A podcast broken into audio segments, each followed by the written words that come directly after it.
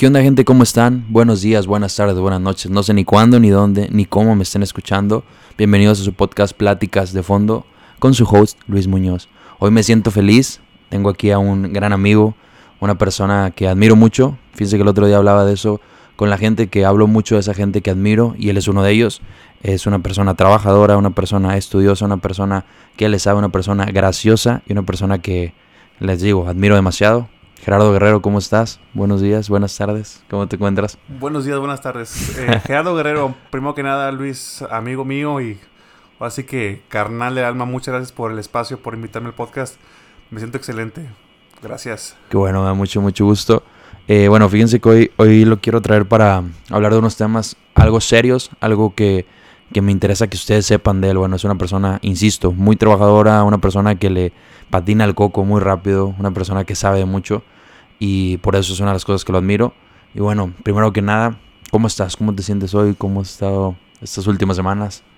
Excelente, gracias a Dios. Este, y nuevamente, gracias por, por, esta invitación al podcast.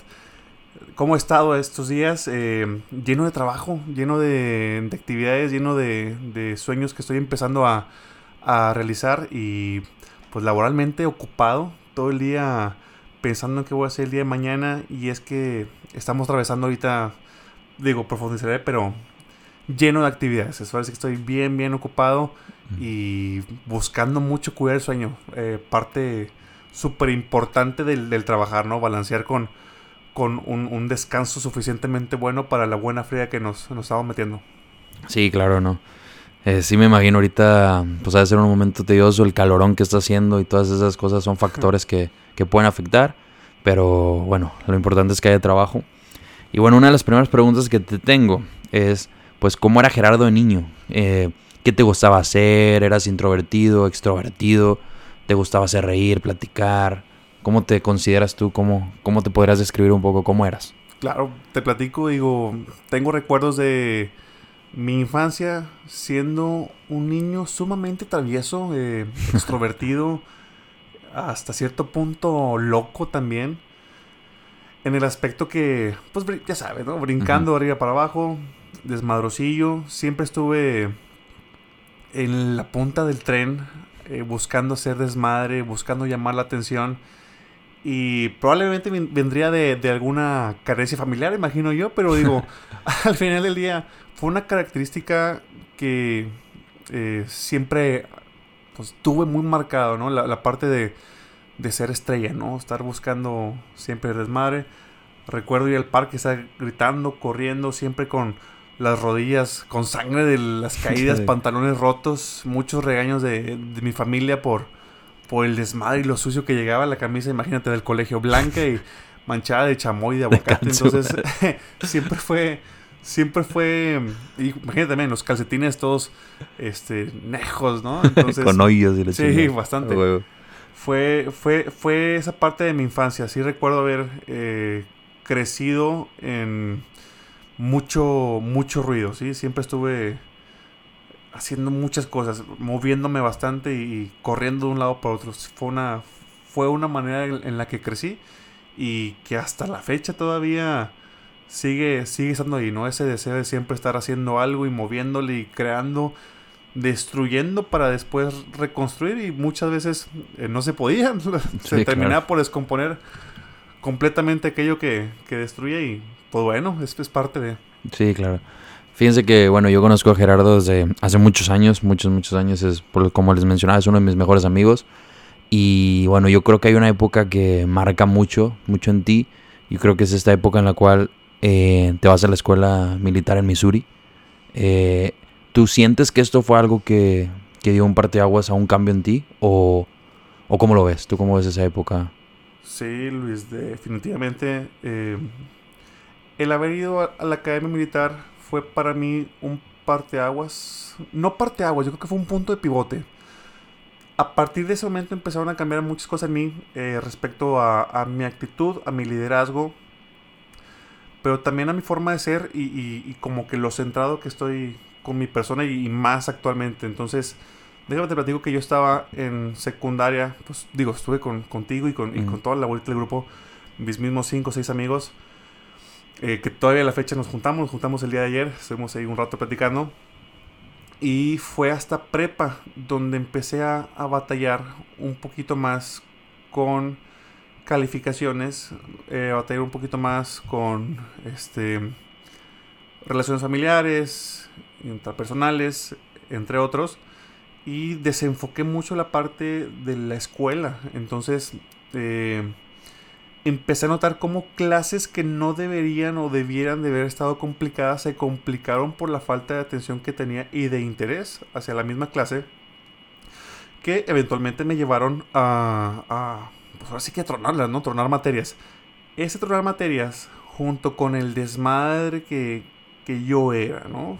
Que me hablaba un profesor y, no, que me vale madre y le daba largas, este, estaba buscando hacer todo menos estar en clase. ¿sí? Sentía yo eh, que estaba encerrado en una, una, cárcel donde se me forzaba a, a, adquirir conocimiento, pero a huevo. Entonces, al momento que tú estás sintiendo que esta información tiene que entrar a huevo, eh, es fácil estar en un modo de defensiva, como que buscar hacer cualquier otra cosa menos estar ahí.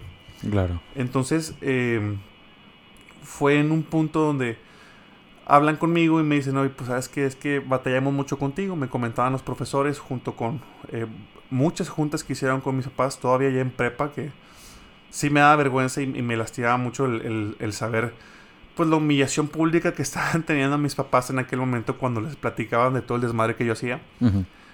Y eh, pues nos comentaron, pues lamentablemente vamos a tener que proceder a, pues digo, terminar la relación, ¿no? Este, que tenemos aquí con tú como estudiante y nosotros como escuela.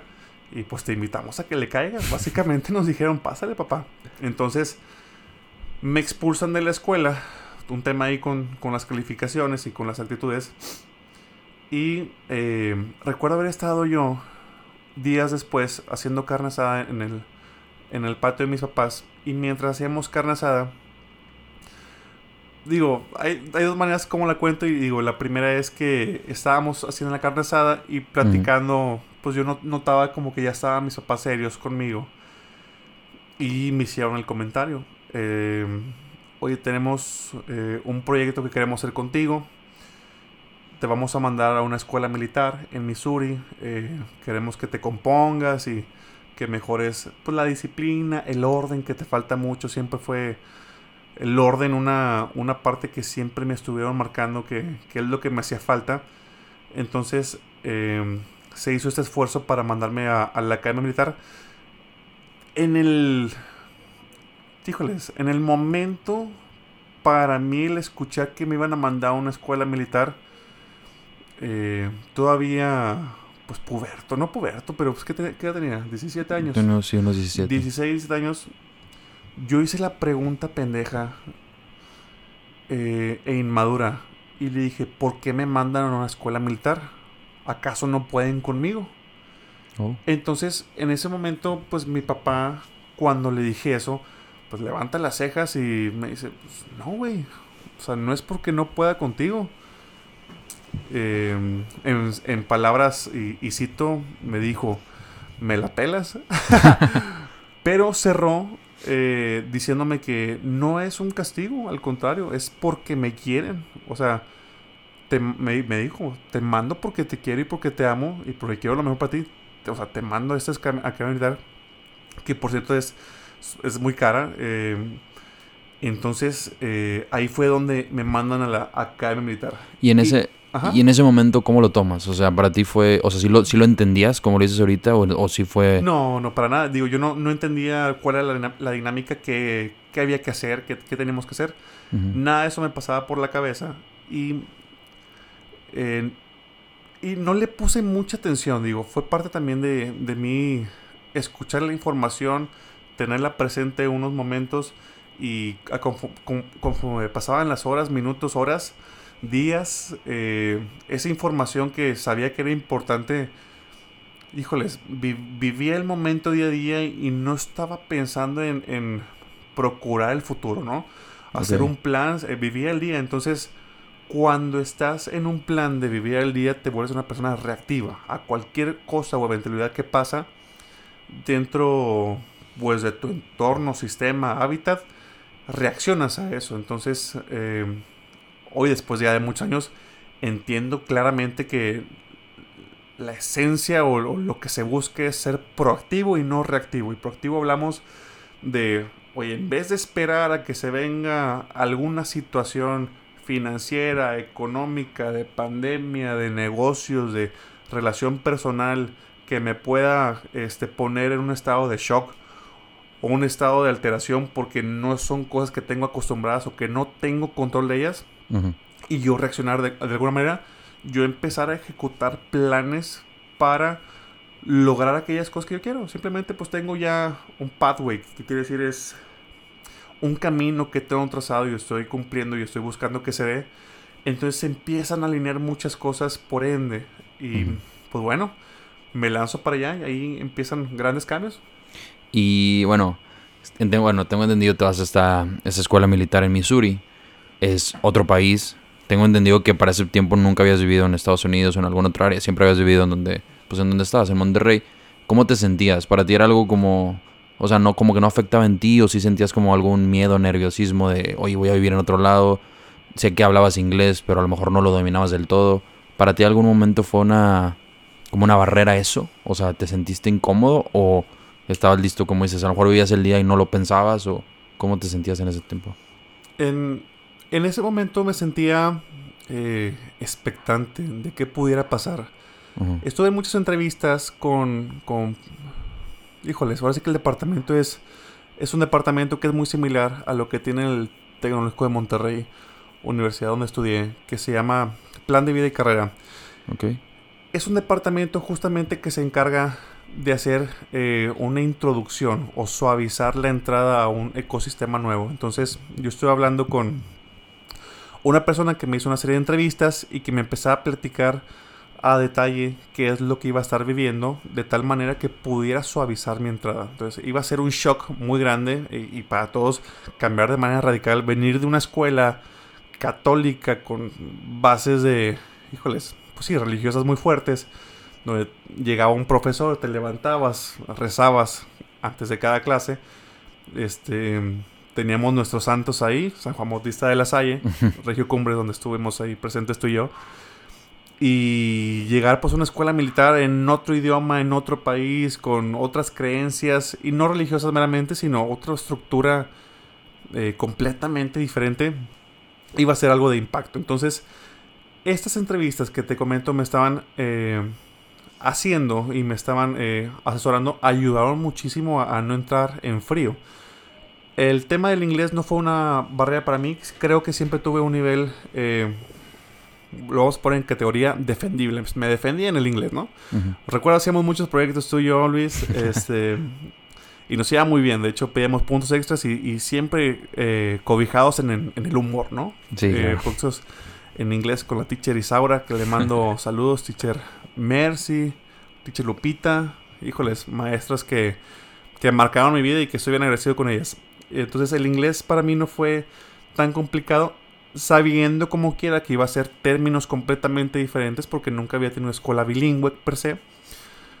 Entró a la escuela militar en un periodo de summer camp de más o menos un mes y medio donde iba a trabajar este, cualidades de liderazgo, introducción a las escuelas militares, relaciones con gente de otros países, eh, y a su vez había muchos eh, pues estatutos o reglamentos que nos pedían este usar el inglés como regla básica. No puedes comunicarte en otro idioma que no sea el inglés. Entonces forzamos el hablar en inglés de esta manera aquellas bases que ya tenía yo entre comillas sólidas eh, pues ahora sí que terminaron de solidificar y ya era muy natural para mí hablar en inglés pero también pensar en inglés. Entonces es algo que está bien curioso porque al momento que tú hablas en inglés tienes, tienes aquí tu, híjoles, una manera diferente de, es como si fuera otra personalidad, ¿no? más o menos. Entonces eh, fue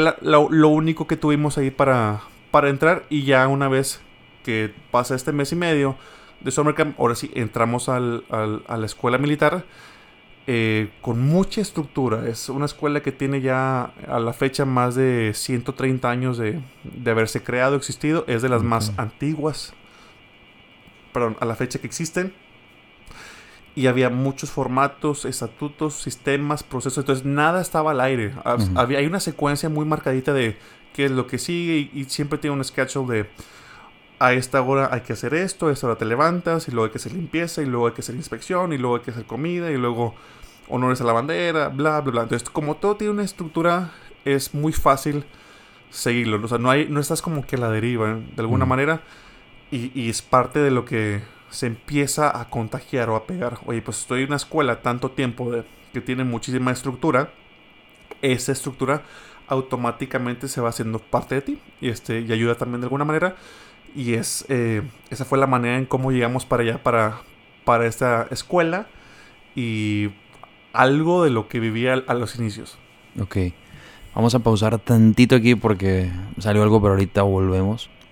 Bueno, aquí volvemos. Habíamos hecho una pequeñita pausa, pero bueno. Estamos en el tema de que estabas llegando a la militar. Justo ya llegas y empiezas. Bueno, para la gente que no nos está escuchando y nunca ha entendido esto, porque quizás yo desde mi punto donde lo veo, pues para mí la militar es como que llegar, te rapan y estás súper, súper al pedo, te levantan bien temprano, como Forrest Gump, así como que le están gritando y que limpia esto, compi, la chingada. Este, ¿Tú lo sientes así? ¿Fue diferente? ¿Cómo es? Una, o sea, ¿cómo lo sentiste tú? Sí, mira, eh, tuvo, tuvo un impacto interesante. Llegas y lo primero que hacen es te rapan. Eso es como que de cajón. Sí, ok. Uno aquí en el rebane, pues, no, pues para los piojos. Pero realmente no es, es para eso. Realmente lo, el por qué lo hacen es para tener una uniformidad. La uniformidad lo que va a hacer es hacernos entender que todos valemos lo mismo. En una primera fase, pues nadie vale nada. Entonces es lo que te dan a entender, o al menos lo que yo percibí que, que nos hicieron entender. A mí me dijeron, primer día, llego yo, me raparon, todos estamos rapados, y en ese momento todos somos cabos. Ahora sí que somos la base de la pirámide de pues inexperiencia y no conocimiento de, de, lo que implica estar en una academia militar. Entonces, cero bases. Me explican rápidamente, aquí carnal, tú no eres nadie. Ni quién eres tú, ni quién es tu papá, ni quién es tu tío. Eres una persona que va a venir a aportar. Y a medida que más aportes, más vas a ir subiendo e ir subiendo es algo bueno para ti. Porque vamos a empezar a tener una serie de beneficios y responsabilidades al ir creciendo. Entonces, siempre hay mucho empuje para seguir metas y empezar a cumplir con eh, cuotas o actividades o objetivos que van a ir dictándote ellos para que empieces a mejorar. y, y, son cosas bien sencillas, desde cómo llevar el uniforme, cómo limpiar el cuarto, cómo quieren cada cosa que esté eh, acomodada y la repetición de estos objetivos y, como que bullets empiezan a darte credibilidad de quién eres y empiezan a promocionarte y a subir rango de tal manera que eh, cada mes, por ejemplo, había promociones, ¿no? Entonces yo pasé de ser novato 1 a novato 2 y luego ya a no novato por decirlo de alguna manera, tiene una serie de, nombres cada, cada fase. Y pues bueno, de mucho impacto para mí el, primer día que me explican, no eres nadie. ¿Y por qué es esto? Esta escuela militar en la que yo estuve, pues es una escuela que ciertamente tiene mucha capacidad económica de la gente que viene internacional. Entonces, pues había gente de, de Mongolia, de China, de Egipto, japoneses, había, híjoles, gente de la India, muy, muy eh, rica en cultura y en, en, pues, eh, países que estaban conformando la, universidad per se. Mucha gente de Estados Unidos, sí, mucha gente de México, curioso, pero también. Entonces, las mayorías ahí era gente de Estados Unidos o locales y gente de México. Y después se empezaba a, a distribuir, pues, así que eh, los demás países en, porcentaje, pero eh, muy diverso, mucha gente de, muchos países Y, esto es lo que también te, hace darte cuenta de lo bueno que es esta escuela al traer tanto eh, talento foráneo. Entonces, de mucho impacto para mí, sí. Claro. No, y pues aprendes a, a, convivir con muchas culturas, con mucha, pues, diferente gente, diferentes formas de ver la vida, diferentes, pues, no sé, o sea, desde el carácter de la gente que es, que es distinto, ¿no? O sea, yo ahorita que estoy viviendo en Estados Unidos y sientes, pues, un cambio y no me imagino a alguien que viene, no sé, de Mongolia, de China, pero ha vivido toda su vida allá, porque a lo mejor sí me ha tocado convivir con gente que no se viene de China, pero tiene mucho tiempo en Estados Unidos y no es lo mismo. O sea, entonces lo siento que aporta mucho y más en ese estado donde a lo mejor todos están, como tú dices, los rapan para que todos somos iguales, tal. Entonces como que es, o sea, baja tu tantito unos escalones y todos vamos a estar igual, o sea, no te, no te vayas. Claro, de hecho, digo, si me permites ahí mm, agregar, claro. recuerdo mucho cuando entramos, eh, y, y, todo eso tiene un, un orden y, y, y fechas y, como que fases. Dentro de estas fases que estoy comentando, eh, la escuela está representada por dos colores, color maroon and gold. Mm. Entonces, ¿qué, ¿qué, quiere decir gold? Pues bueno, dorado y maroon es como si fuera un color vino, un color uh -huh. este café rojizo. Entonces tenemos una fase donde estamos en, en, en esta en este periodo de tiempo de un mes entero sin celulares. Nadie tiene celular en, en, las, en las, híjoles, barracas. Es la traducción a español de barracks. Uh -huh. Que son como edificios o compañías. Tenemos compañía uh -huh. Bravo, Charlie, Delta y Eco. Y cada compañía es un edificio que tiene tres pisos y tiene más o menos unas 15 o 20 personas por piso. Entonces, eh, en esta fase nadie tiene teléfonos, nadie tiene internet de acceso y, y, es justamente para eso, para forzar el que nos conozcamos los unos a los otros, para empezar a rebotar ideas, conocer historias de dónde vienes, por qué estás aquí. Entonces, eh, ya he tocado el tema dos veces de forzar cosas, entonces uh -huh. soy fiel creyente que para que se puedan aprender cosas nuevas, tenemos que forzar el, el, ambiente, forzar el sistema o forzar que entre conocimiento. Entonces al momento que estamos forzando el no usar internet, no usar teléfono, no estar pegado todo el día a una laptop, a una tele, que no hay tele por cierto, forzamos que se den relaciones. Son dos días donde, híjoles, pues que para mí es bien común estar ahí en el Facebook, Instagram, Snapchat que estaba súper de moda en aquel momento y más en Estados Unidos. Dejas todo eso a un lado y de repente, ay, es que. Pues digo, uno como quiera con barrio vas y socializas, ¿no? Platicas sí. y luego, luego identificas quiénes son mexicanos y ahí haces tu, tu nidito. Pero es sumamente interesante cómo el forzar a que se den las cosas hacen que se den. Entonces, para mí es una metodología que, que utilizo muy a menudo. Oye, tengo que estudiar por un examen. Pues me forzo y quito cualquier cosa que me pudiera generar una distracción y, y, quito ruidos y pongo las condiciones perfectas para que se dé el forzar el estudio y que entre la información. De uh -huh. otra manera, pues digo, nos podemos traer, al menos yo, muy fácil con, con las cosas y, y aquello que me tenía que tomar un tiempo, me toma dos tiempos, o tres tiempos, o cuatro tiempos. Y eso pues hablamos de muchos, muchos minutos y horas que se pueden ir desperdiciados si no forzamos a, a que entre esta información o un cambio o un hábito. Entonces, eh, bien interesante esta fase que, que tuvimos ahí. ¿Y consideras que tú, algo que tú hacías en tu día a día acá en México, o sea, no sé, por ejemplo, quizás en la escuela, algunos hábitos que tenías, que no sé, pues decir que el chiste, que la gente se riera, etcétera, allá te llegaron a causar algún problema o lo llegaste a notar algo que, que a lo mejor no lo habías notado, como quizás que fuera un problemita y al hacerlo allá, estando en la escuela, o no te lo permitías o cómo... Ok, sí, en, en esa parte mientras me estabas platicando, yo estaba haciendo memoria de, de, momentos donde pasó por mi mente justamente esto que me dices.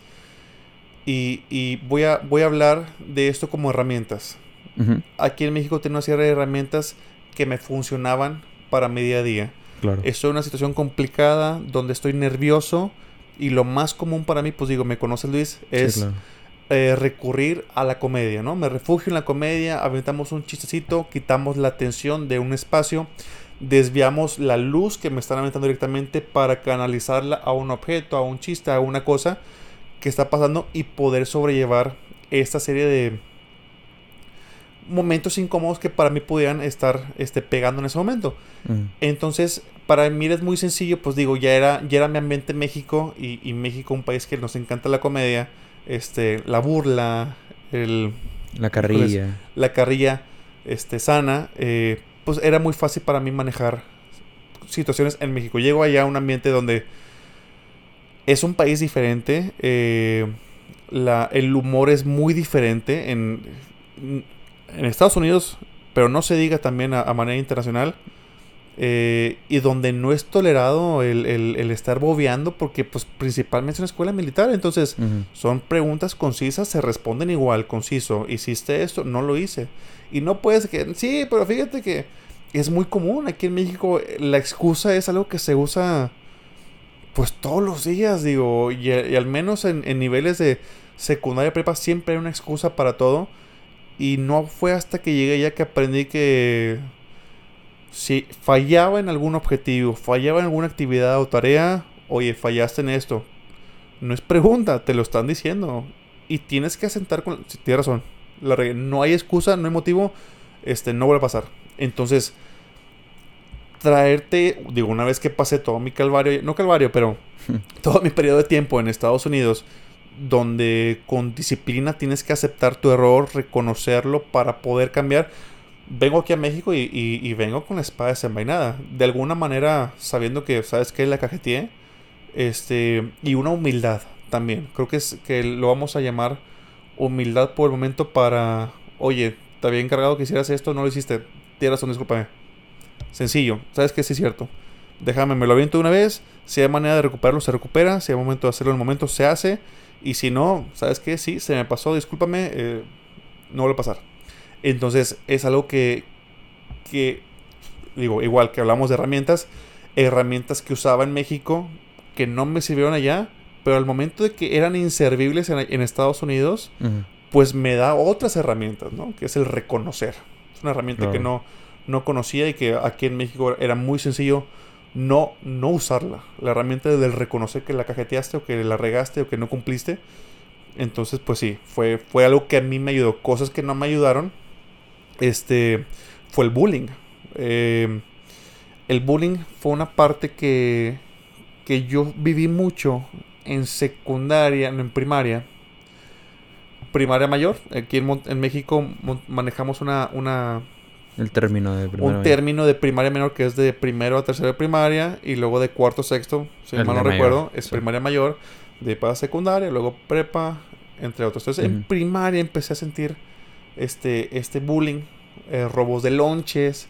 empecé a subir un poquito de peso y estaba gordito y ya, que algo gordo, que el chichis y la... no sé, los apodos que, que ya conocemos. Lo normal, ¿no? Lo que normalizamos, ¿no? Sí, lo que normalizamos malamente. Entonces, la única manera y en la que yo podía no ser buleado era siendo yo el buleador.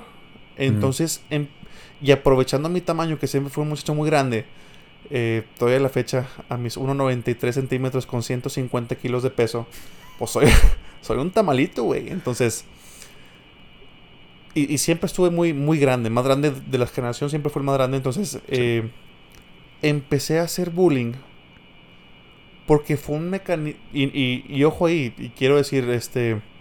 No fue lo mejor, ni estoy orgulloso. Eh, si alguien está haciendo esto, no lo haga. Eh, no creo que sea la manera. Hay mejores herramientas. Pero hablando de mecanismo de defensa, fue un mecanismo que a mí me sirvió. Cada quien tiene maneras de superar adversidad y trauma y uno se refugian este, en muchas cosas. Yo me refugié en, en, esto del bullying. Hice mucho daño. Eh, y hice. Lastimé a mucha gente. Y, lamentablemente fue algo que, que, utilicé. Que no estoy orgulloso. Y, y como todo, deja, deja experiencias y aprendizajes. Y este. Digo, ciertamente. Ahorita me considero una persona muy eh, pacífica, muy buena, muy dócil. Pero más que nada que entiende y escucha mucho. Entonces ya tengo yo, este, después de mis terapias y este, sesiones con, con mi psicólogo Javier, que quiero mucho y le mando un saludo si me está escuchando. Tengo muchas herramientas para poder este, entender y superar pruebas, para poder entender situaciones de conflicto, para poder entender cuando alguien está estresado y el comentario que te hacen em, viene con jiribilla, viene cargado de, de alguna otra cosa disfrazada de... Entonces, no es hasta que lo empiezas a poner en práctica el superar adversidades, el, tomar eh, un psicólogo que empieza a, crecer. Entonces eh, yo me dediqué a crecer los últimos años de, mi vida para no ser aquello que no, no me gustaba hacer. Entonces, em, pues bueno, eso fue lo que, lo que usamos para eh, dejar de ser bulleado y que, y que viene a la pregunta de, oye, pues cómo, cómo le haces y, complementa también el qué herramientas me sirvieron y no me sirvieron para estar allá. Claro.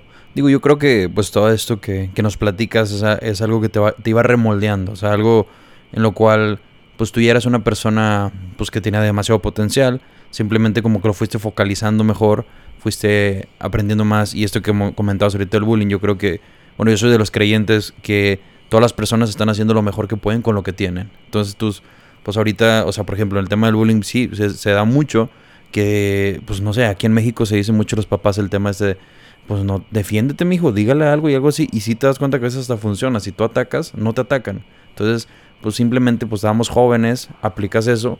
Y pues sí, yo sé que hoy en día no, no haces eso. Pero simplemente, pues es algo que, que fuiste desarrollando con base, pues a lo que tenías.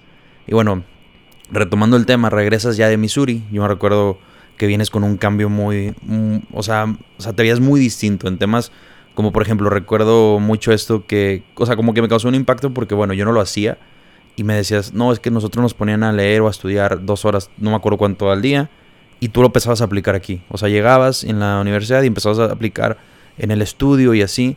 Este, ¿tú qué crees que hay algún, o sea, cuáles son algunas habilidades que te hayas traído y que quizás mantuviste y dijiste, o sabes que de aquí me las agarro y las voy a usar porque son muy buenas. Claro. Habilidades que habilidades y conocimientos o insights que me traigo de Estados Unidos para acá hay muchos entre los más destacados em, em, híjoles es que hay tantos y muy buenos te voy un ejemplo de, cosas que viví y que, que, me sorprendía de lo mucho que funcionaban y, y, que no entendía cómo entonces nos tocan en la mañana eh, sale de, la barraca de nuestro piso el platoon leader y el platoon sergeant. En aquel tiempo son las figuras de autoridad de cada piso y tienen y cumplen funciones este, de liderazgo dentro de cada compañía. En aquel tiempo yo estaba en Bravo, compañía Bravo, y nos mandan llamar. Entonces llega un punto en la madrugada donde simplemente alguien se sale al pasillo, una de esas figuras de autoridad, y empieza a gritar y empieza a llamar en inglés el piso da los segundos y llama a una formación. Entonces, por ejemplo, sería algo parecido a...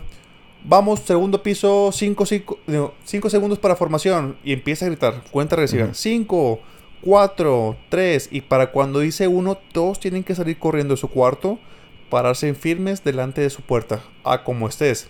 Entonces llaman formación y de repente empiezan a mandar indicaciones. Entonces, ah, que ojo, si no sales en tiempo y no escuchas el llamado porque te quedas dormido, son lagartijas.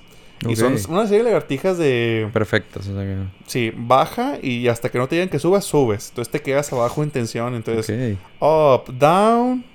Y el down se queda 6, 8, 10 segundos y lo up, down. Entonces, era algo que querías evitar a toda costa porque requería mucho esfuerzo físico.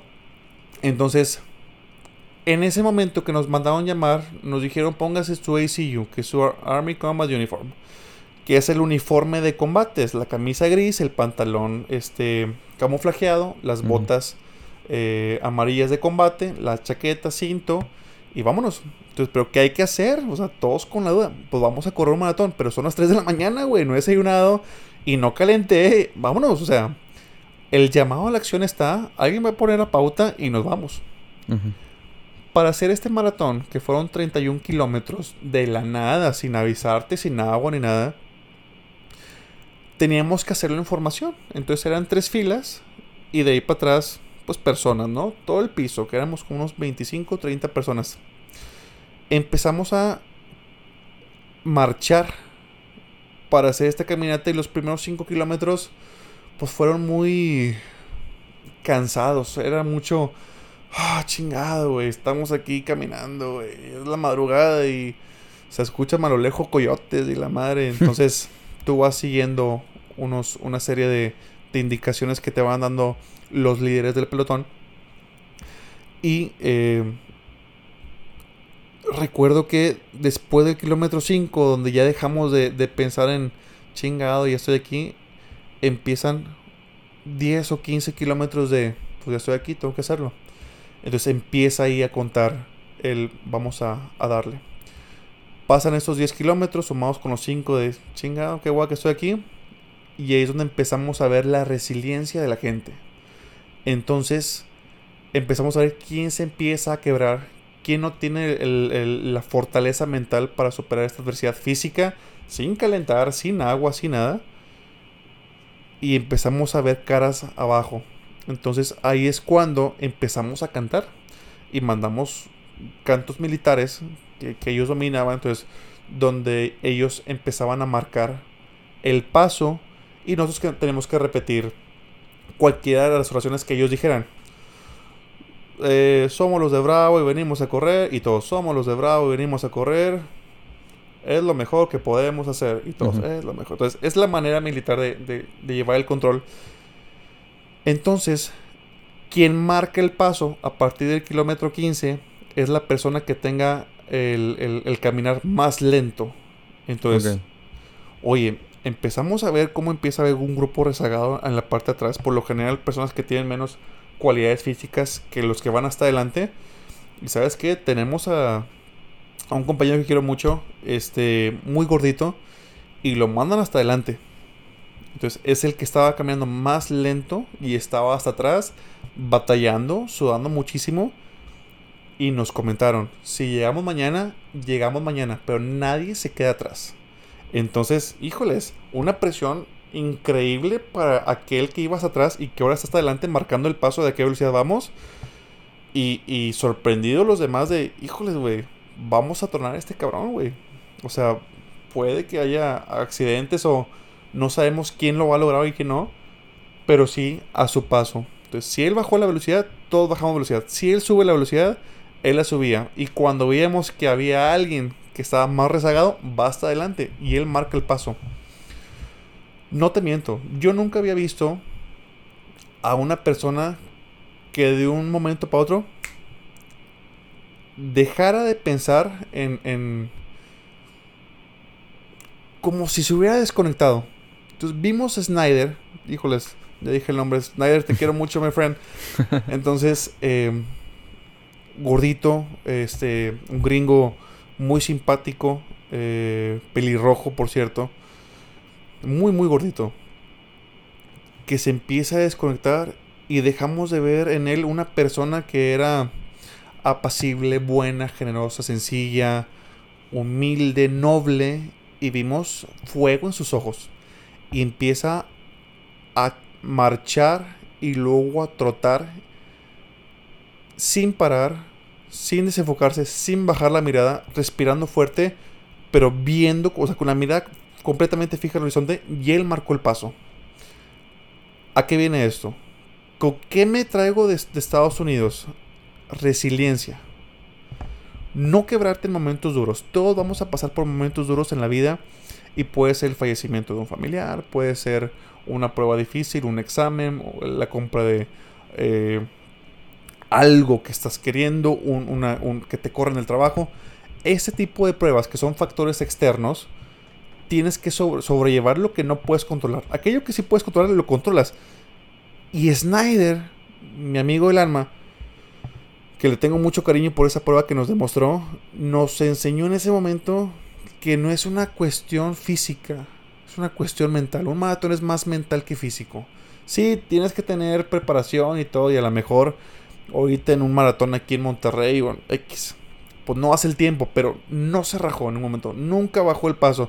Si empezó a apretar, mantuvo apretado los, el resto de los kilómetros, todavía faltaba la mitad, más de la mitad, y nos quedamos con la boca abierta cuando llegamos con los pies ampollados, con los cuadríceps ahora sí que destruidos y sin aire completamente secos de la boca.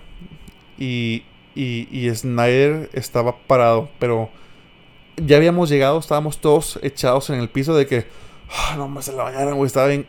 Y veíamos a Snyder con la mirada en fuego. Fue el único que no se sentó.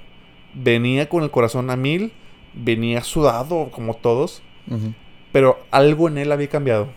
Y algo en mí cambió también ciertamente.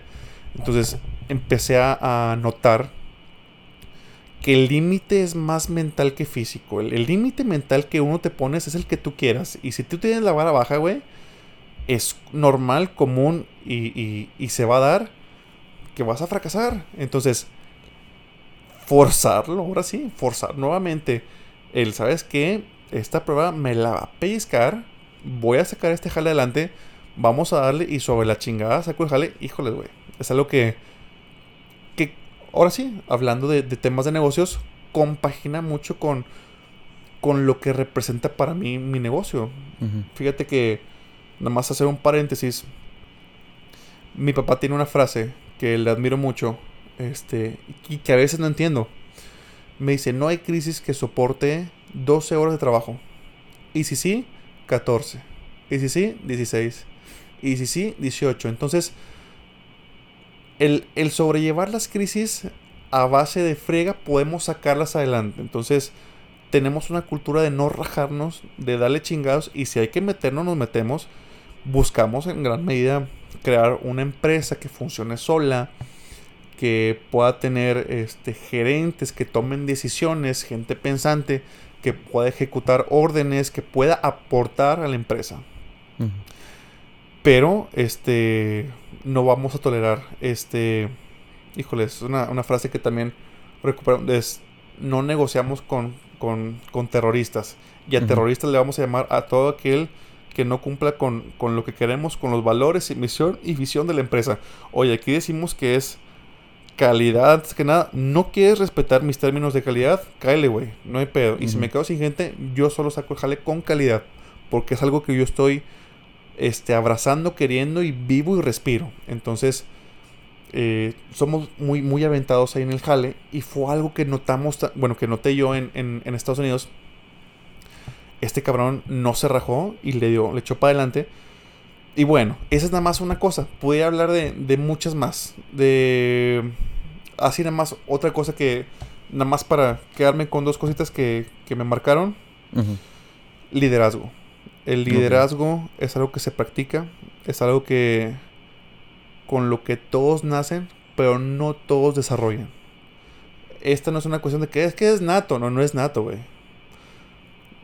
Yo recuerdo no ser líder cuando era joven, pequeño, seguía a la gente y ciertamente el ser líder tiene muchos pasos. El primero es escuchar, ver cómo se, maneja la, la, situación para después aportar, para después guiar. El liderazgo se pone en práctica y fue algo que me traje de allá y me sirve mucho para empezar a desarrollar equipos, para mover gente y para crear inercia. Para mi trabajo, a ver, raza, ese es el objetivo. La empresa está buscando esto y nosotros somos la empresa. Entonces, es un sentido de urgencia que tenemos que tener para lograr esto. ¿Cómo lo vamos a lograr? Tenemos cuatro pilares que hay que atacar. Este, este, este y este. Y para sacarlo, dependemos de ti, de ti, de ti y de ti. ¿Qué necesita cada uno de ellos? Y lo ves a los ojos y le dices, a ver Jesús, ocupamos este jale. ¿Qué necesitas para sacarlo? No, yo ocupo prepararme y la... Ah, bueno, ¿te ayudo? Entonces, de ahí nace otra serie de cosas como el famoso, no sabes, te enseño. No puedes, te ayudo. Pero si no quieres, pues cáele, güey. Porque no negociamos, o sea, con gente que no quiera jalar. Tienes que querer estar aquí para que se puedan dar las cosas. Una vez, y, eso se llama junta de ritmo. En la junta de ritmo planificas y, y, empiezas a plantear cómo va a estar el día. Raza, Día de las Madres, Día del Padre, este, Navidad. Va a estar pesado el día, señores. Pónganse el tiro, hay que sacar este producto, este producto y este producto en tiempo y forma. Si no se hace así, aunque el escuadrón A, B, C y D estén bien. Si uno me falla, todo sale tarde. Si sale tarde, no hay venta. Si no hay venta, bajan, baja la lana. Si no hay lana, no podemos pagar. Y si no paga lana, se va gente. Entonces, depende, hay una responsabilidad grandísima por sacar este jala adelante. Porque mucha gente vivimos de él. Entonces, se transmite el sentido de urgencia y la importancia y el impacto que tienen nuestros productos. Desde mi trinchera como gerente de producción, eh, yo tengo que sacar producto de comida, que ahorita traemos más en el tema. Entonces, pues me traigo también eso para acá. Liderazgo, para poder mover grupos, para poder crear inercia o momentum y poder sacar el jala adelante. Y aplica también para borregos. Cuando estuve en la universidad, en el TEC de Monterrey, jugué en borregos, fútbol americano. Y este, el liderazgo es... Ahí fue donde más liderazgo aprendí. Este, no ejecuté mucho liderazgo. Tenía unos capitanes que admiro muchísimo. Este, y estuve ahí en una fase de, aprendizaje. Ya entraremos más en detalle con eso. Pero en todos lados siempre hay liderazgo. Y donde no exista, entra tú. Toma el riesgo, abraza la oportunidad. Y a lo mejor la vamos a, a pues, cajetear, güey. ¿no? La vamos a regar una y mil veces. Pero nadie nunca se arrepintió de ser valiente. Jamás, güey. Y ciertamente yo me acuerdo y cada uno de ustedes que nos escuchan en este momento se acuerdan de momentos donde se pararon, tomaron una decisión, hicieron algo pese a que tenían miedo, estaban nerviosos, no había certidumbre y nadie nunca se arrepiente de eso y yo no me arrepiento y cada que hay una oportunidad de tomar este riesgo y ser líder, la tomo. Sí, importante todo esto que estás diciendo, como dices esta frase de nadie se arrepiente de ser valiente, exactamente, lo mismo pienso, creo que hasta en la serie Luis Miguel lo mencionan que Qué buena serie, me gustó mucho. Eh, comentaban eso y se me hace muy cierto, muy cierto, pues yo creo que todas esas decisiones que se van tomando en un, en un momento difícil son las que, las que básicamente te forman, te forman en lo que eres hoy, en lo que te has convertido, en lo que hoy en día estás trabajando, lidiando con todos los problemas, es en base a esa toma de decisión de necesito hacer, voy a hacer y ya. O sea, te paraste, lo hiciste, no te... Creo que hay veces que vivir en ese arrepentimiento de, de no, ¿por qué no lo he hecho? ¿Por qué no lo he hecho? Pero el día que lo haces, así la riegues, es mejor que haber estado sin hacerlo, ¿sí? Sí, es que es, completamente lo, que estamos platicando. Tomar acción y, abrocharse bien el pantalón y ejecutar. De ahí nace el, el ser. Y es que bueno, pudiera profundizar un poquito más, pero hay una frase que me gusta mucho que, se la encontré a Javier Peraza, mi psicólogo, que amo por cierto, me encanta y le mando saludos nuevamente. El ser nace del hacer. Para ser un líder tienes que hacer actividades de liderazgo. Para ser una persona culta tienes que hacer actividades que generen pues, ¿no? conocimiento, lectura, educación. Entonces todo lo que quieras ser nace de una actividad, de un hacer. Entonces, oye, pues yo quiero ser un poquito más delgado y un poquito más fuerte. Y Bueno, pues tienes que hacer actividades físicas, tienes que hacer actividades de resistencia cardiovascular, tienes que hacer actividades de, de fortaleza en el gimnasio. Entonces, el hacer empieza a convertirte. Entonces, tú eres lo que practicas. Y a medida que practiques cosas mejores, más fuertes, más nobles, con mejor propósito, te empiezan automáticamente a convertir en, esa persona. Claro, claro que sí. Y bueno, también hablaremos después de, esos temas. Me gustaría hacer un podcast en el cual hablemos del tema borregos, etcétera, porque se me hace muy interesante. Pero hoy más que nada quería comentar esta parte de tu negocio, el cual pues es Pollo Senco. Está, este negocio de, de pollo asado, pollo frito, que la verdad se lo recomiendo mucho, gente. Si si me escuchan aquí en Monterrey, dense, en Monterrey, Nuevo León, dense la oportunidad de, de probarlo, de probarlo. Es algo muy, muy rico. Este, me atrevería a decir que mejor que muchas competencias, una muy famosa, pero ahorita entraremos más en esos temas. Pero bueno, quería hacerte esa pregunta rápida. ¿Cuándo tú comienzas a trabajar en el negocio familiar? O sea, ¿en qué momento fue que tu papá te da la entrada de, oye, vente a trabajar, tú decides ir? ¿Cómo es eso? Bueno, pues aprovecho el espacio. Eh, para hacer como que mi pitch y ese... Échalo. Eh, mi nombre es Gerardo Guerrero y yo represento la empresa Pollo Co. Nos especializamos en la venta de pollo asado y pollo frito en Apodaca con ocho sucursales. Lo que hacemos es generar talento que pueda producir el mejor pollo asado del mundo y el mejor pollo frito del universo. Eso es lo que nosotros creemos y vivimos para hacer. Habiendo dicho eso, y entro en la empresa. La empresa se fue creada en, el 93, un año antes de que mi hermano Germán naciera, que es mayor que yo. Él tiene 29, yo 28 y mi hermana 27. Le mando saludos a los dos. Salimos de carrera, yo a los 2018 y empiezo a entrar de lleno en la empresa, pero siempre desde niño, desde bebé estuve apoyando los fines de semana cuando estaba de vacaciones, siempre nos fuimos. Era algo natural. Siempre que hubiera espacio y oportunidad de tiempo libre, íbamos y aportábamos a la empresa. Pues de muy chiquitos, a hacer totopitos, embolsar salsitas. Este, empezamos eh, de una manera muy humilde con un asador de carbón en la calle. Vendíamos 6, 7 pollos diarios y se fregó. Entonces, ahorita todos conocen a alguna persona que esté ahorita en un mercadito, güey, vendiendo pollos, soplándole al carbón. No somos diferente que eso.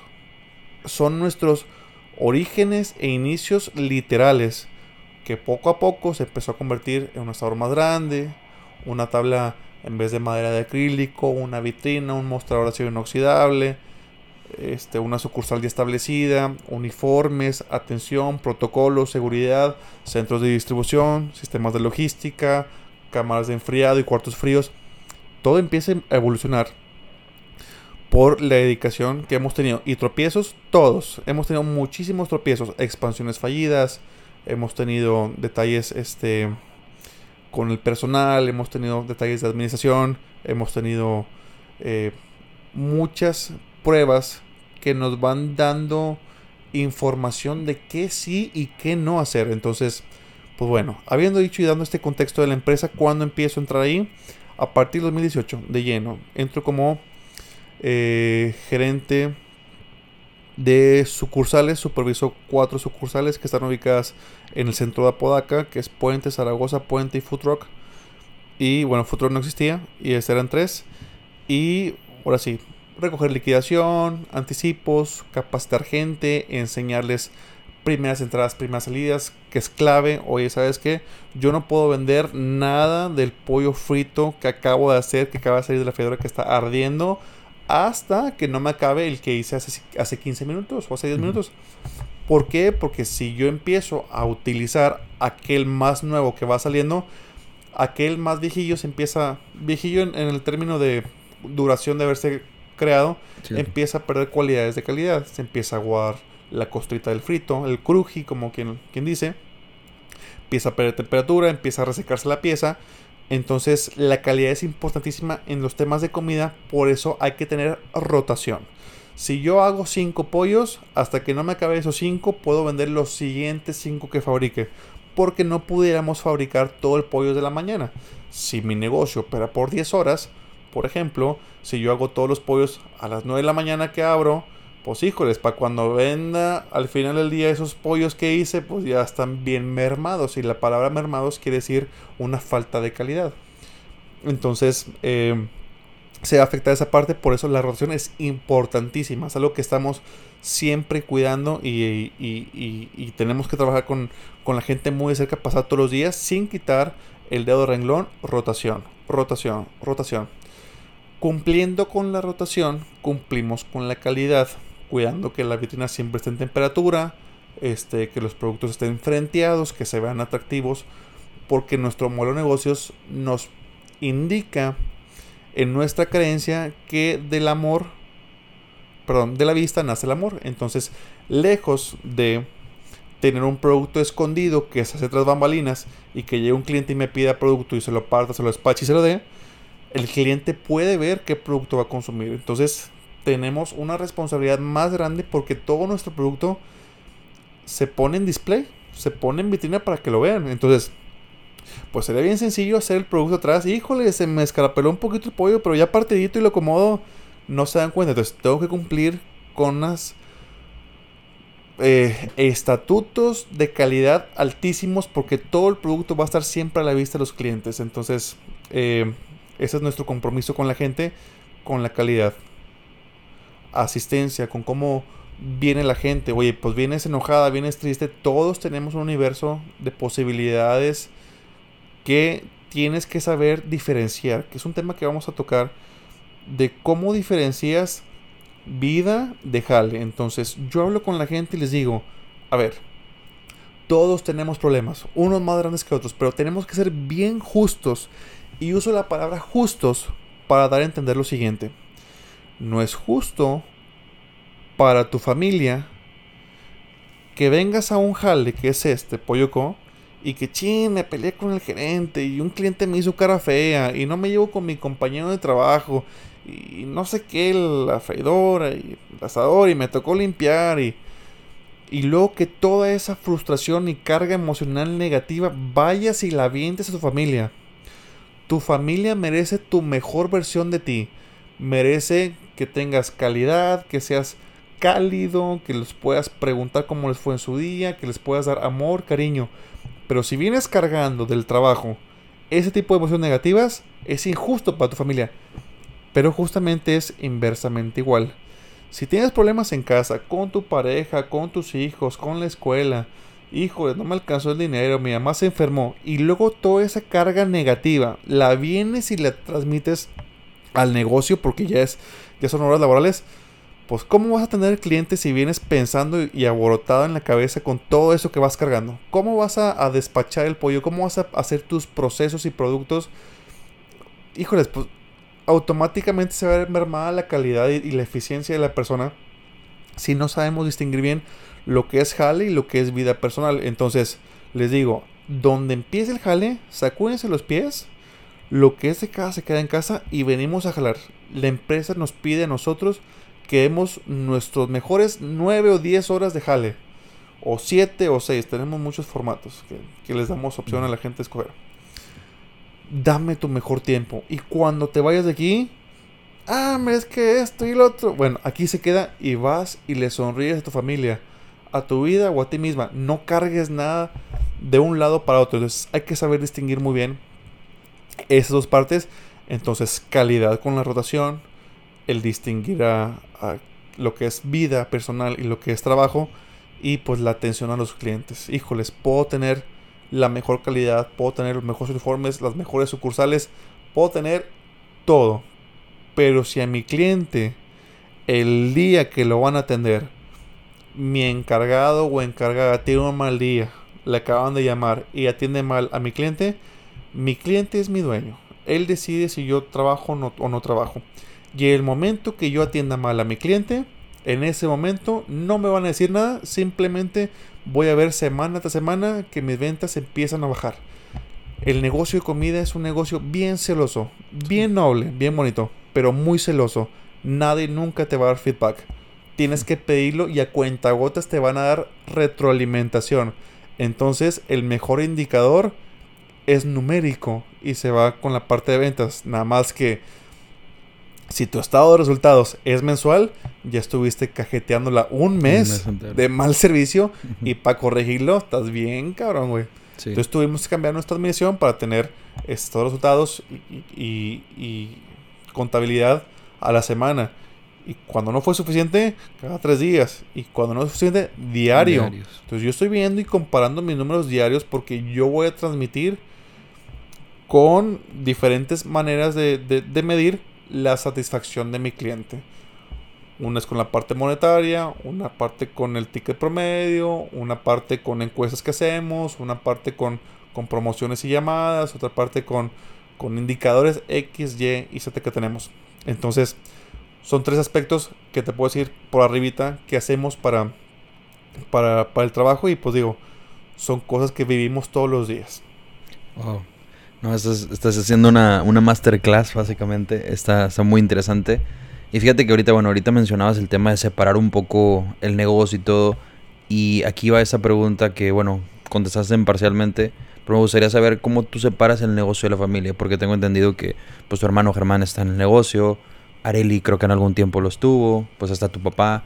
Eh, ustedes, yo recuerdo alguna vez me habéis comentado, no sé si me estoy equivocando, dímelo, que ustedes decían que en la, en la mesa no hablaban, o sea, cuando iban a comer no hablaban de negocios, separaban eso, porque con, creo que me dabas a entender la parte de que, bueno, es, es un momento de familia y por más que los tres, o sea, bueno, por lo menos los tres hombres están súper metidos en, la, en el negocio, pues tratan de no comentarlo porque pues como que hay problema. ¿Tú cómo lo llevan?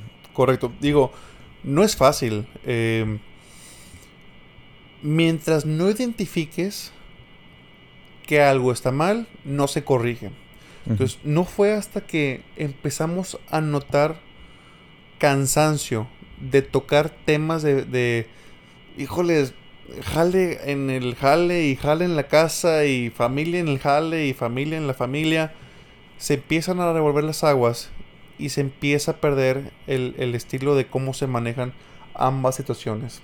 Es bien fácil y bien común y más como dueño de empresas tomar todo el tiempo que tengamos para cada que sale una idea, comentarla, rebotarla, pero de una cosa a otra y de otra cosa a otra y se te van horas y todo el tiempo no estás despejando la mente. Entonces, esa es la parte más interesante. Si no despejas la mente y no dejas en el jale el jale y en la casa lo que es de la casa, empezamos a viciarnos y a ciclarnos de a tener ceguera de taller. Algo que dijimos que íbamos a comentar, a arreglar, a analizar, a ver, a simplificar o a cambiar o a mejor, cualquiera que sea el término, se va a ver mermado si no tenemos un descanso, un despeje que sea proporcional a la cantidad de trabajo y esfuerzo que le dedicamos. Ciertamente, si el jale demanda mucho este tiempo para atender situaciones de conflicto, de estrés, de, de proveedores, etcétera, tienes que tener algo que sea igual de fuerte para despejarte. Que te puedas perder en tiempos y horas de, de descanso para apreciación de arte o de música o de actividades en el exterior que puedan completamente hacer una división de lo que es jale y lo que es vida. Sabemos que el trabajo es el medio que nos va a generar recursos para vivir la vida, pero el jale no es la vida. Entonces, la vida es todo aquello que haces y el trabajo es lo que te permite vivir la vida como la quieres vivir. Entonces, una vez que entendemos esto, bueno, em, empiezan a haber una serie de eh, definiciones diferentes. No, pues que el jale es mi vida. Y, otro que pueda decir, no, es que yo tengo que estar todo el día pensando. Y hay gente que dice, no, güey, yo nada más tiempos actuales y lo, vivimos. Yo con seis horitas de jale, este, un video de TikTok que subo y yo con mil pesos y, y me la paso viajando, aunque no tenga lana. Cada quien va a definir qué quiere. Pero para nosotros, se empezó a volver constante y rutinario en la mesa tocar temas del negocio. Y no fue hasta que ya eh, tuvo que venir de afuera. Tuvo que venir de, un podcast, me parece que fue de coach, eh, coach y mentor de ventas, Esteban de Gives. Creo que fue con ellos que escuchamos en la casa no se habla de negocios. Nos hizo clic rápidamente Germán y a mí. Y un día que estábamos en la mesa, estábamos todos platicando, sabemos y nos dimos cuenta que cuando mi papá tocó un tema de negocios, mi mamá se paró y empezó a lavar los trastes, a hacer limpieza, pues no le interesaba el tema. Es un tema que no es de interés para los cinco que estábamos en la mesa. Y mi hermana sacaba el teléfono y nos quedamos los tres platicando, pero nunca nos habíamos dado cuenta que eso pasaba hasta que lo empezamos a observar. Por eso hay que ser muy observadores. Esta información viene de un podcast y dijimos, ¿sabes qué? En la mesa no hablamos de trabajo. En ese momento donde Germán toma la iniciativa y dice, a ver, papá, en la mesa no hablamos de trabajo. Si queremos hablar de trabajo, hacemos espacio en el jale para una juntita y platicamos lo que tú quieras en el horario de jale. En ese momento mi hermano bajó el teléfono y además se regresó a la mesa a ver qué pedo, qué está pasando. Me gusta. sí, me gusta esto. Y, de ahí para adelante es muy fácil eh, platicar una cosa, tener un tema caliente y decir una cosa. Abordamos el tema 10, 15 segundos y, se prende en, automático el switch. El jale, el jale. Súper bien. entonces, ya supimos y sabemos que no podemos hablar del jale en la casa y cuando queremos hablar del jale, va a ser en el jale. Salvo que si lo hacemos es programar vacaciones de trabajo. Esas vacaciones son más o menos unos 5 o 6 días que nos vamos eh, por lo general eh, en parejas o, o, la tercia, por lo general en parejas para platicar de negocios, despejarnos del trabajo y hablar del trabajo fuera del trabajo con las mejores prácticas del mercado. Te platico rápido que nos fuimos a Chicago hace unos meses.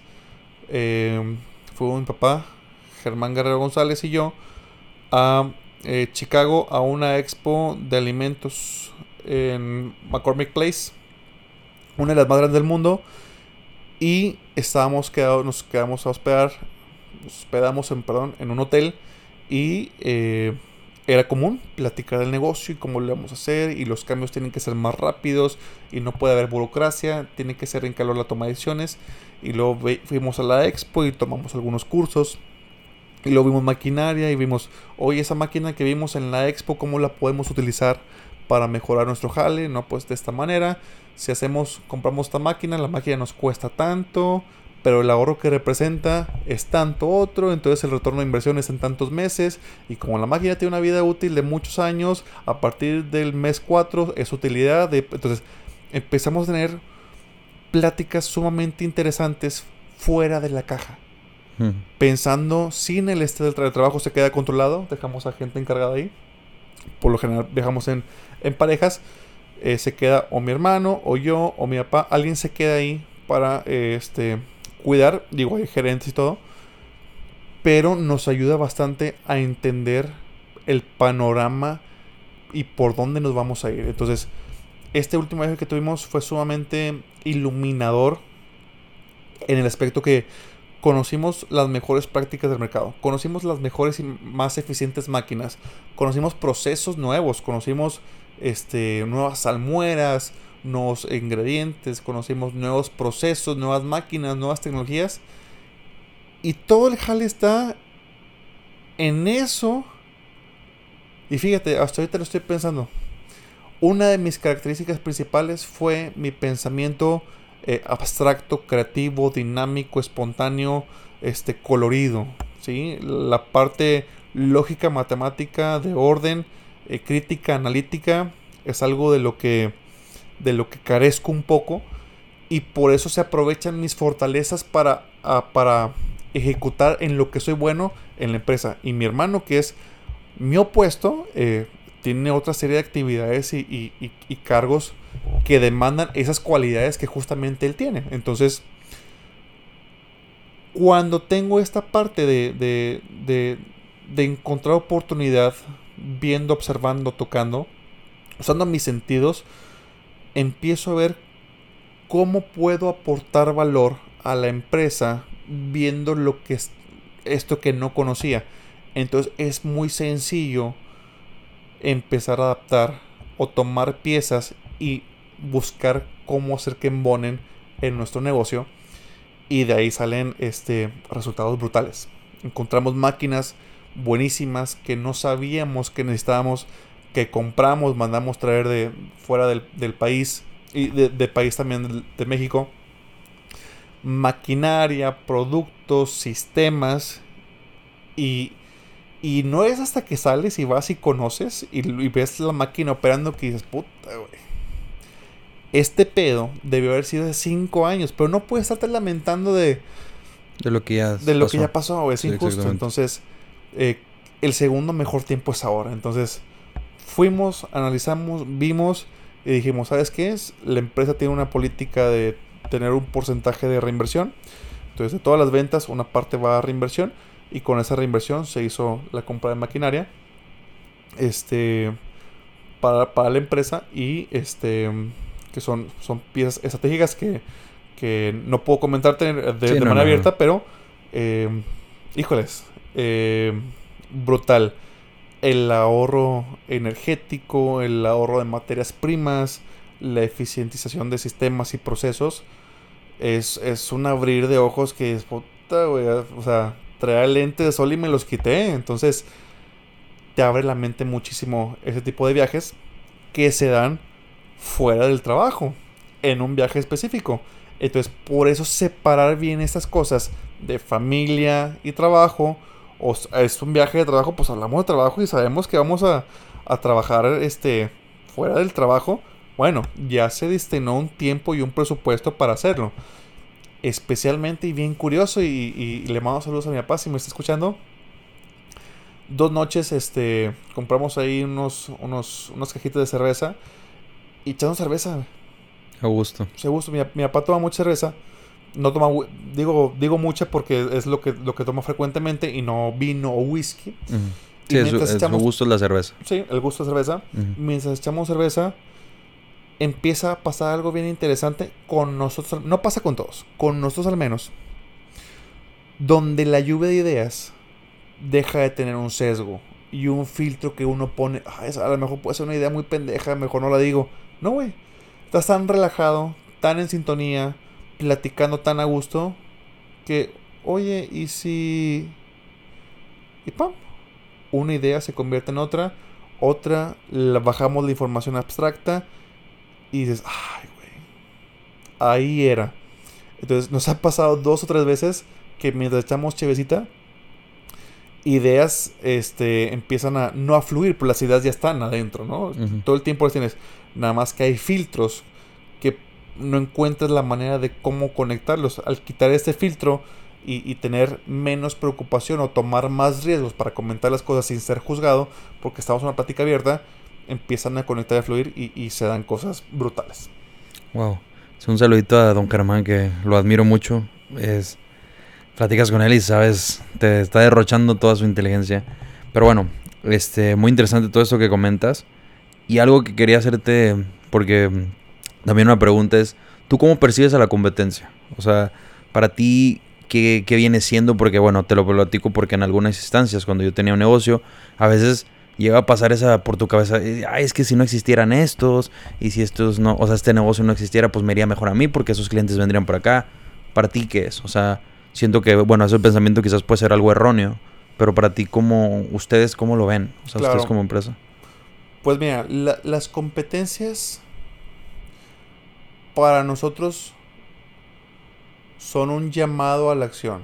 No somos las primeras personas, nosotros no inventamos el pollo asado, no inventamos el pollo frito ni las máquinas. Entonces, ciertamente nos podemos meter en una categoría que se llama océano rojo, ¿no? Hay sangre, tú estás compitiendo por una, una parte del mercado. Puede ser local, nacional, internacional, la que tú quieras. No es, no es, no es un eh, producto breakthrough que nadie tiene y que es nuevo y que solo tú puedes vender. Entonces no es una categoría de océano azul donde tú tienes todo el mercado porque nadie tiene ese producto. Hay muchísima gente que vende pollo asado. Simplemente en Apodaca tengo 11 competencias a menos de un kilómetro de distancia. 11. Entonces, ¿Qué son las competencias para nosotros? Las competencias para nosotros hay que saberlas identificar por categorías. Hay competencias que tienen mejor infraestructura que nosotros, mejor publicidad que nosotros, algunas tienen mejor servicio que nosotros, tienen mejor delivery que nosotros y pueden ser mejor o peor que nosotros en muchas cosas. Pero la, la pregunta más interesante es en qué somos buenos nosotros y qué nos especializamos nosotros como empresa Polloco confiamos que si hacemos una prueba ciegas y pongo a cualquier persona, a ver, véate los ojos y cómete estos tres pollos. No voy a decir nombres para... ¿Cuál te gusta más? Yo puedo meter mi manos al fuego que el mío sale victorioso. Sin embargo, que mi pollo tenga más calidad, más sabor, más presencia, consistencia, cuerpo, este, híjoles, no es suficiente. Y es que, curiosamente, en el TEC de Monterrey, en una de mis clases, nos hicieron la pregunta, oigan señores, en una tabla y una encuesta que se hizo a, a México, teníamos que identificar en qué posición estaba la compañía Domino's Pizza en cuanto a crítica de sabor. En esta encuesta, resultado o estudio, se encontró que entre todas las pizzerías de México, Domino's Pizza figuraba como en la 40, güey, 45, güey, de sabor y calidad. quiere decir que hay 40 o 50 pizzerías que venden mejor producto que Domino's Pizza. Sin embargo, ¿quién vende más? Domino's Sin Pizza. embargo, cuando hablamos de pizza, ¿cuál es el top in mind? Sí, ¿cuáles son ¿quién los que vienen a la está? mente? En la punta del pensamiento cuando hablamos de pizza. Sí, Domino's o, Domino's o Pizza, Hut. Hut. Ajá. Entonces, siempre hay dos, dos o tres este, marcas que dominan el mercado. Cuando hablamos de pañuelos echables, tú ya sabes que Kleenex, Sí. ya todos lo pensamos. Sí, hasta, le llamamos Kleenex al pañuelo y sin ser pañuelo. Entonces, ser un top in mind es este. Oye, pollo, pues ya sabes que hay dos o tres marcas que tienen mucha fuerza, especialmente aquí en Monterrey, y este que admiramos muchísimo, lejos de verlas como enemigos, admiramos el trabajo que han hecho y, y el esfuerzo que le ponen y lo mucho que han logrado. Y aplica para cada cosa. En cada industria, en cada, en cada negocio, siempre hay un competidor que está en el top in mind, que está en la punta del pensamiento, que es lo primero que se te viene en la cabeza cuando hablamos de, híjoles, tienda de conveniencia. Ya, Sí. ya traes cuál Sí, es, y todos sabemos que en México al menos es Oxxo. Sí, sí. Hay 7-Eleven, pero tiene un... Pero el primero que piensas es el primero Oxxo. dos. Eh, y, y saludos a los del Oxxo, que me caen muy bien. Este, ya abren la segunda caja, al menos en Apodaca. Entonces, tenemos que convertirnos en un top in mind. Y un top in mind tiene mucho que ver con la publicidad, tiene mucho que ver crear con la marca. eh, sí, crear marca. Y eso hablamos no de crear contenido de promoción. Yo no voy a ir anunciando todo el tiempo, hey, tengo tantas piezas por tanto precio y tengo este pollo con estas salchichas en tanto precio. La promoción no me sirve. Lo que yo tengo que construir es posicionamiento. Entonces, oye, ¿quieres un pollo que sepa así, así, así, bien chingón en la madre? Bueno, con nosotros. Nosotros representamos esto, familia, colores, este, seguridad, este, calidad. Entonces tenemos que posicionar la marca para poder tener más exposición y poder generar lo que queremos generar. Entonces, ya es de mucha ayuda que nuestro enfoque por muchos años fue en la calidad. Entonces, ya es algo que masticamos, tener una calidad que creemos que es excelsa, que, que, que domina y que, que es muy fuerte y que es muy palpable. Híjole, este pinche pollo está con madre. Sí, es lo que hacemos, un pollo con madre con eso como garantía o con eso en la bolsa, este que se trabaja a diario, obviamente, pues ya podemos enfocarnos en, eh, ahora sí, posicionarlo. Y es que hay dos maneras de hacer las cosas. Yo puedo hacer un producto regular y aventarme toda la vida para posicionarlo o puedo tardarme mi tiempo suficiente para tener un producto súper bueno y que se venda solo. Eh, gastar muy pocos recursos para que se dé a conocer, porque es tan bueno que la misma gente nos va a recomendar. Entonces, es en cosas que estamos trabajando a la fecha y, y es el, el acercamiento que tenemos a las competencias. Las competencias son un llamado a la acción. Si hay una competencia, este, lejos de, de generar miedo, nos genera un hambre, nos genera fuego en el pecho de que, güey, pues vamos a hacer las cosas mejor. Vamos a, a buscar rendimiento por persona, vamos a buscar este, más atención a nuestros clientes, tener mejores instalaciones, más, ¿qué, qué hacemos para que nuestros clientes empiecen a pensar, oye, güey, pues por el precio me estoy llevando esto, esto, esto y esto, y el pollo sabe así, así, así, así, y me llevo también esto y esto y esto otro. Entonces, que sea ridículamente estúpido decir, pues no, güey, mejor me voy a la competencia. Tenemos que hacer y generar eso en nuestros clientes. Que la oferta de valor y la propuesta de valor que tenemos sea un no negociable. Oye, pues sí, hay 10 competencias más, pero pues no le cambio. Yo voy a los mismos. Y es un ejercicio que justamente hicimos la semana pasada. Salimos de una junta y, y- y buscando cómo traer clientes nuevos a la empresa. Me senté a comer con mis papás, con mi papá y con mi hermano y platicando de negocios. Mientras estábamos en el negocio justamente, dijimos, a ver, ¿cuántos años tenemos nosotros trabajando aquí en Apodaca? No, pues mi papá 26 años, 27, no, 30 años. Yo tengo 5 de lleno, pero todavía estamos aquí. Bueno, ¿cuántos restaurantes conocemos en Apodaca? Aquí estamos diario, güey. No, pues conocemos que los Fresnos, y que la Siberia, y que un lugar de marisco está ahí cerca, la Barra, el Conuco, y págale contar. Entonces, en 30 años que tenemos ahí, hemos ido a 5 lugares para comer. ¿Qué quiere decir? Puede pasar igual con la gente. La gente puede pasar toda la vida y puede vivir en Apodaca y puede ir a cinco lugares nada más. Si aplica con nosotros, ¿por qué no aplicaría con el más? Entonces, no porque existan mil comercios o lugares que vendan comida, vas a ir a conocer los mil. Conocer los mismos 10, o los mismos 5, o los mismos 4, o a lo mejor los mismos 20. No importa cuál sea. Lo que sí es importante entender es que si no estamos dentro de la lista eh, o en tu mano como lugar preferido para comer, pues podemos pasar una vida entera sin que nos conozcan. Es, pero tenemos que hacer ese paso. Entonces ahí entra la parte de, costo de adquisición de clientes. ¿Cuánto me va a costar a mí publicarme, regalar producto, promocionarme, hacer un jingle? Eh, ¿Cuál es el costo de adquirir un cliente nuevo? Una vez que lo, que lo tienes, pues si tienes un buen producto como decimos que tenemos, ah, pues a lo mejor esa barrera se vuelve más sencilla de romper y podemos tenerlo de manera frecuente.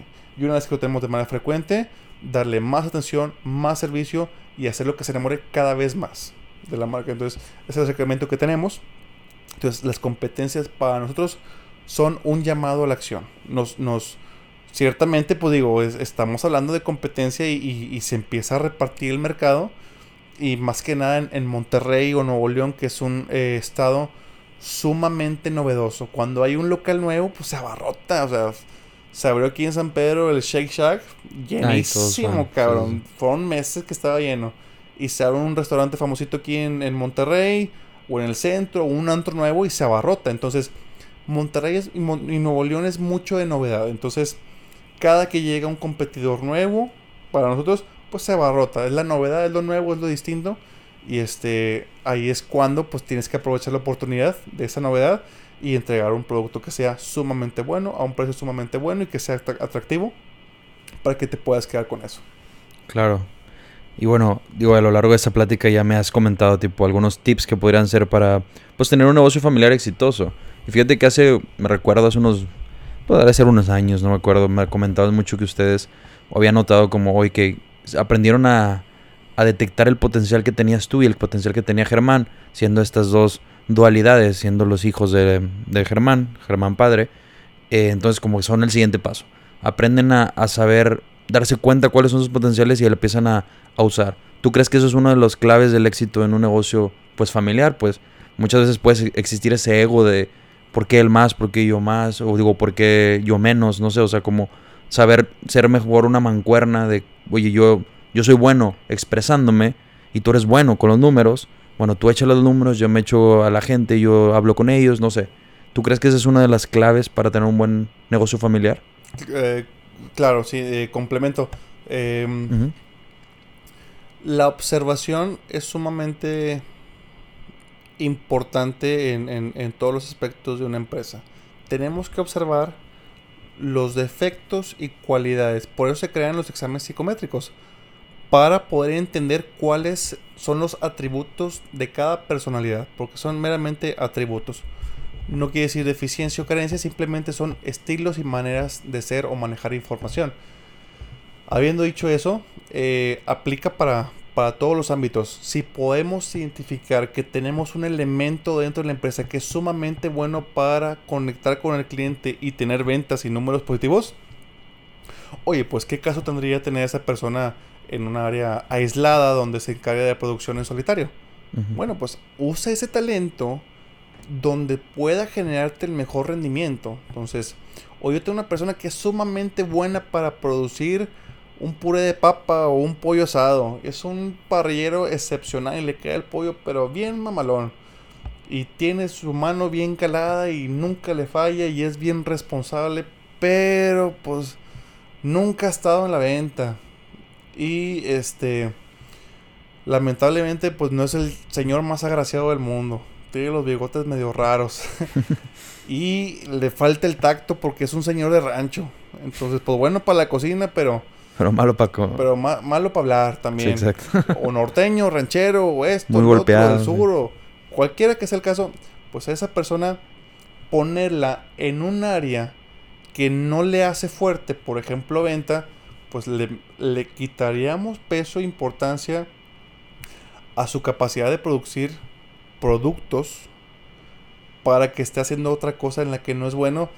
Haz de cuenta que estamos disparándonos al pie. Entonces tenemos que encontrar las cualidades y, y ese encontrarlas nace de la observación.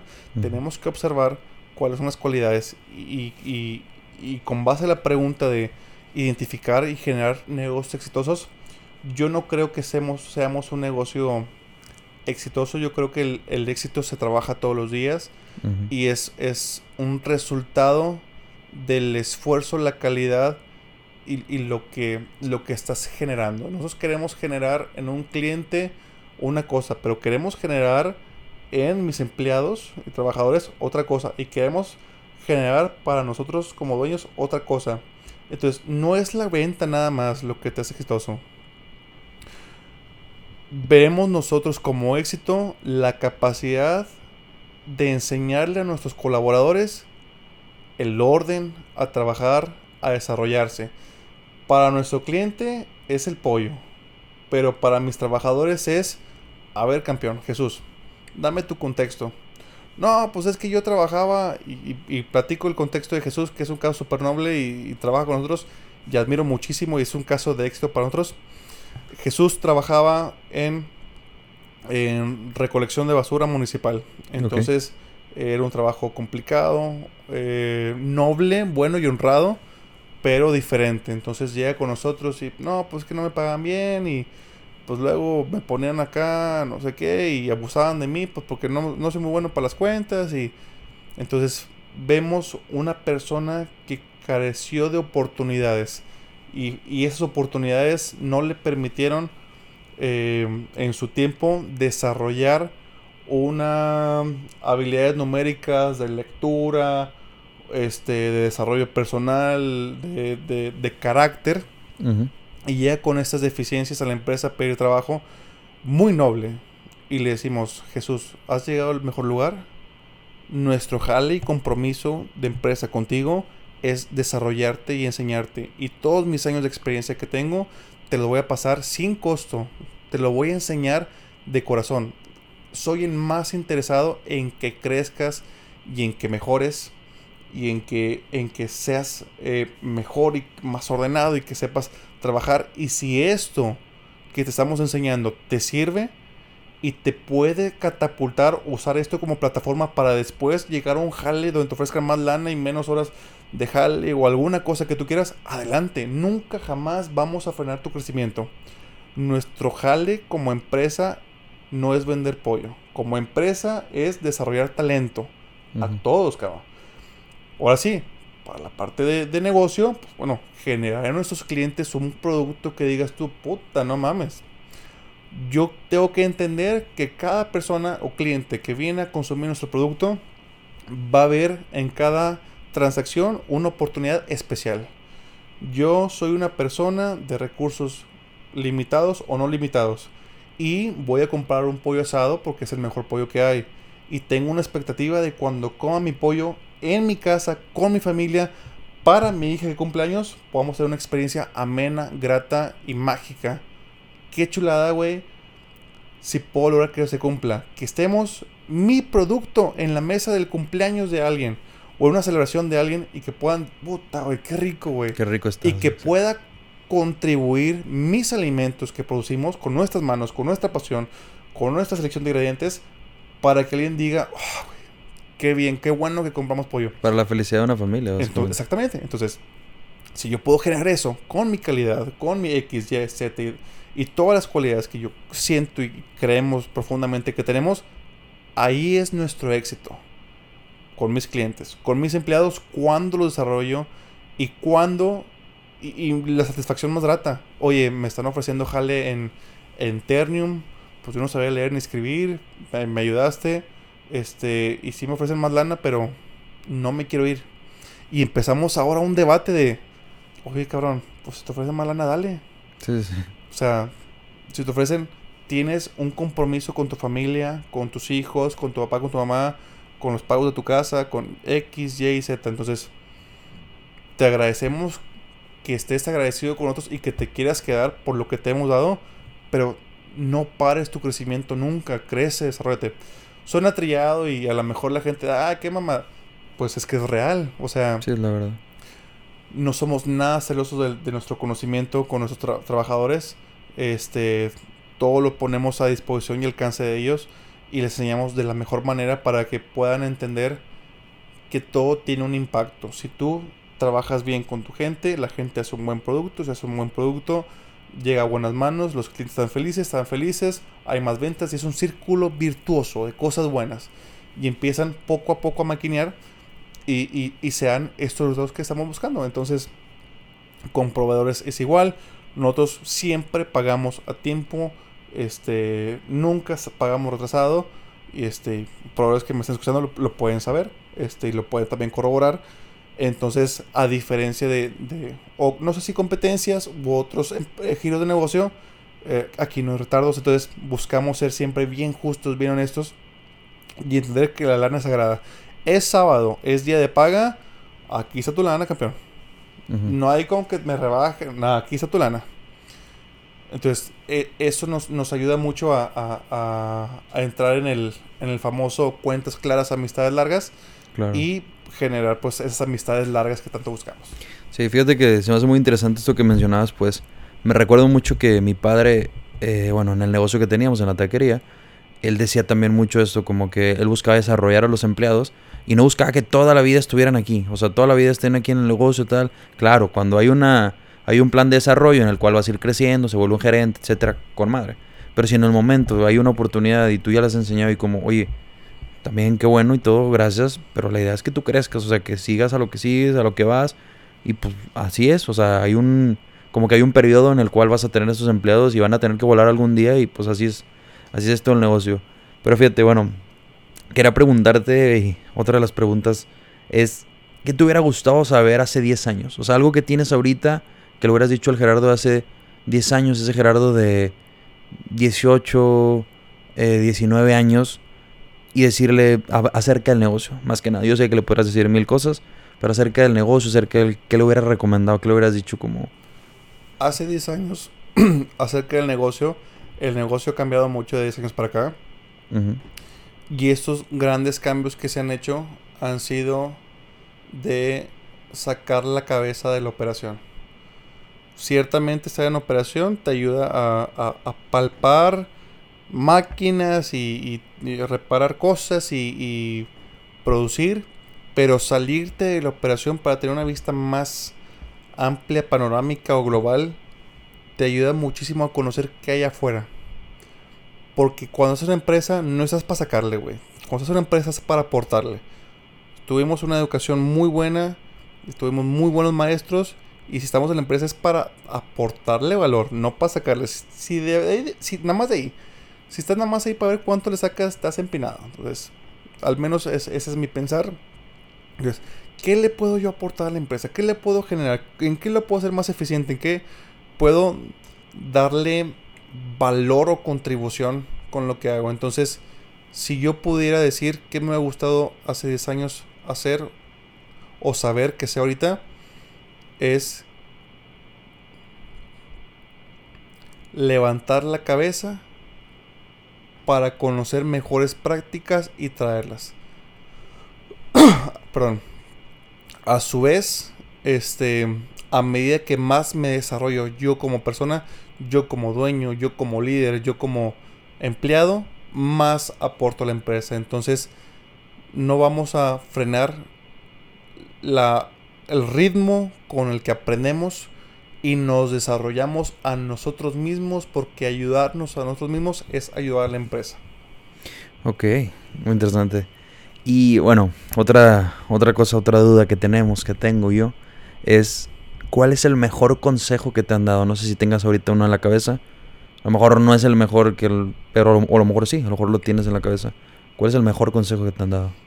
El mejor consejo que me han dado. Es una excelente pregunta.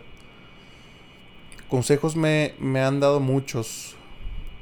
Por lo menos para encontrar un consejo en la parte laboral. Yo creo que tendría que ver con cosas que nos dolían. nace de, de, malestar. No traigo presente ahorita alguno. Este. ¿Quieres darme unos dos segundos para pensar? Pues bueno, sí, sí hay uno. No, dime. Hay uno que está ahí, que está, que está girando. Y es el. Y es justamente de lo que hablaba. Del. Y fíjate que no llegó hace mucho. Cuando, cuando hacemos un proceso de contratación con el personal, tenemos una matriz donde tenemos dos columnas. En la columna de la izquierda tenemos una R que es resultados y una V que es de valores. Ujú. Si hacemos como si fuera una cuenta T, para aquellos que son contadores, tenemos una cruz, donde el lado superior izquierdo tenemos la R de resultados, el lado superior derecho la V de valores, y lo tenemos abajo. Entonces, a ver si lo puedo explicar de, de buena manera. Si yo tengo una persona que tiene buenos valores y buenos resultados, se convierte automáticamente en una superestrella. Alguien que tiene valores. Y cuando digo valores me refiero a colaborador, empático, proactivo, que tiene empatía, este, que es responsable, que es honesto. eh, cuando tiene valores positivos muy buenos y aparte tiene resultados muy buenos, saca el jale a tiempo, tiene índices de venta muy altos, tiene una productividad altísima, es muy limpio, buenos valores y buenos resultados, se convierte en superestrella. Hay que pagarle mucho a esa gente. Esa gente es, es- son los activos de la empresa, hay que identificarlos rápido y darles lo que necesitan para seguir desarrollando y que se queden y se enamoren de la empresa y que puedan seguir generando valor. Gente que tenga buenos valores y resultados regulares, en cambio. Oye, pues tiene buenos valores, es honesto, responsable, viene colaborativo, empático y todas las cosas buenas que o sea, hay miles. Sí, claro. Pero pues saca jale más o menos.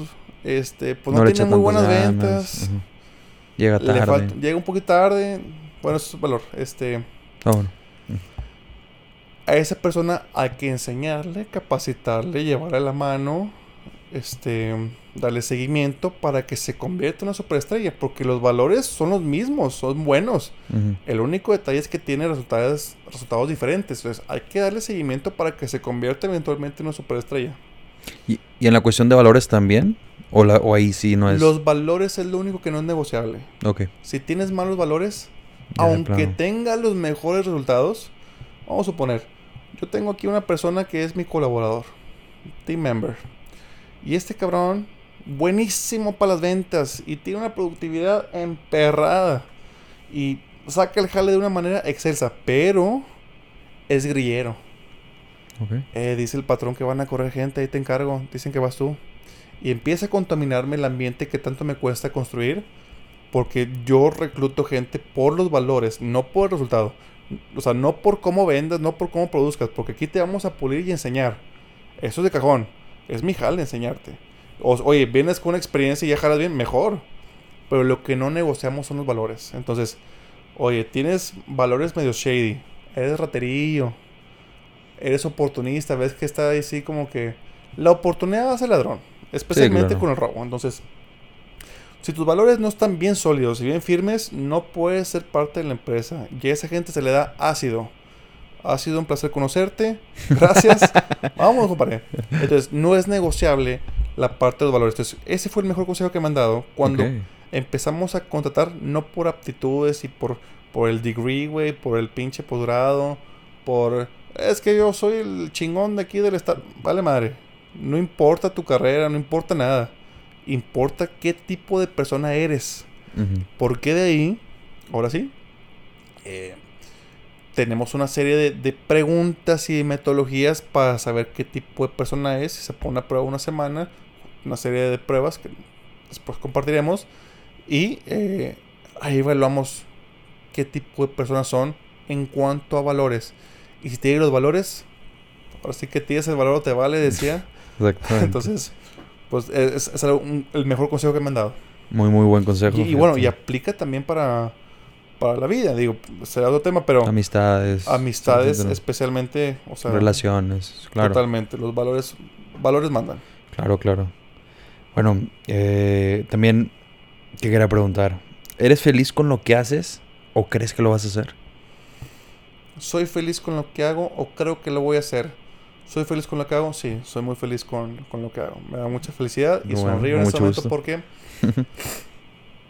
encuentro una oportunidad para desarrollarme que es, le vamos a llamar playground. Es una, es una caja de arena donde hay juguetitos y puedo construir y desconstruir a voluntad propia. No todos nacen con este privilegio de nacer en una familia que tenga empresa, donde puedas tener una posición de liderazgo para tomar decisiones y este, experimentar nuevas cosas.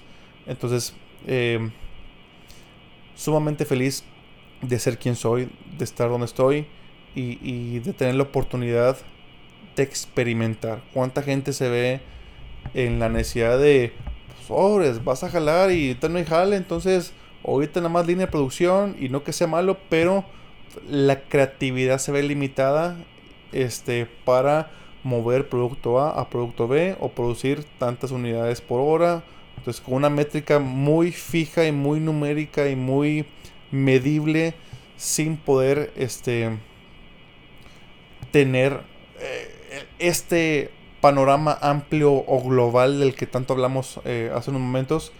Poder levantar la cabeza y decir, ¿sabes qué? Pues sí, yo estoy en producción, pero este detalle nos puede ayudar con la parte del costo de servicios.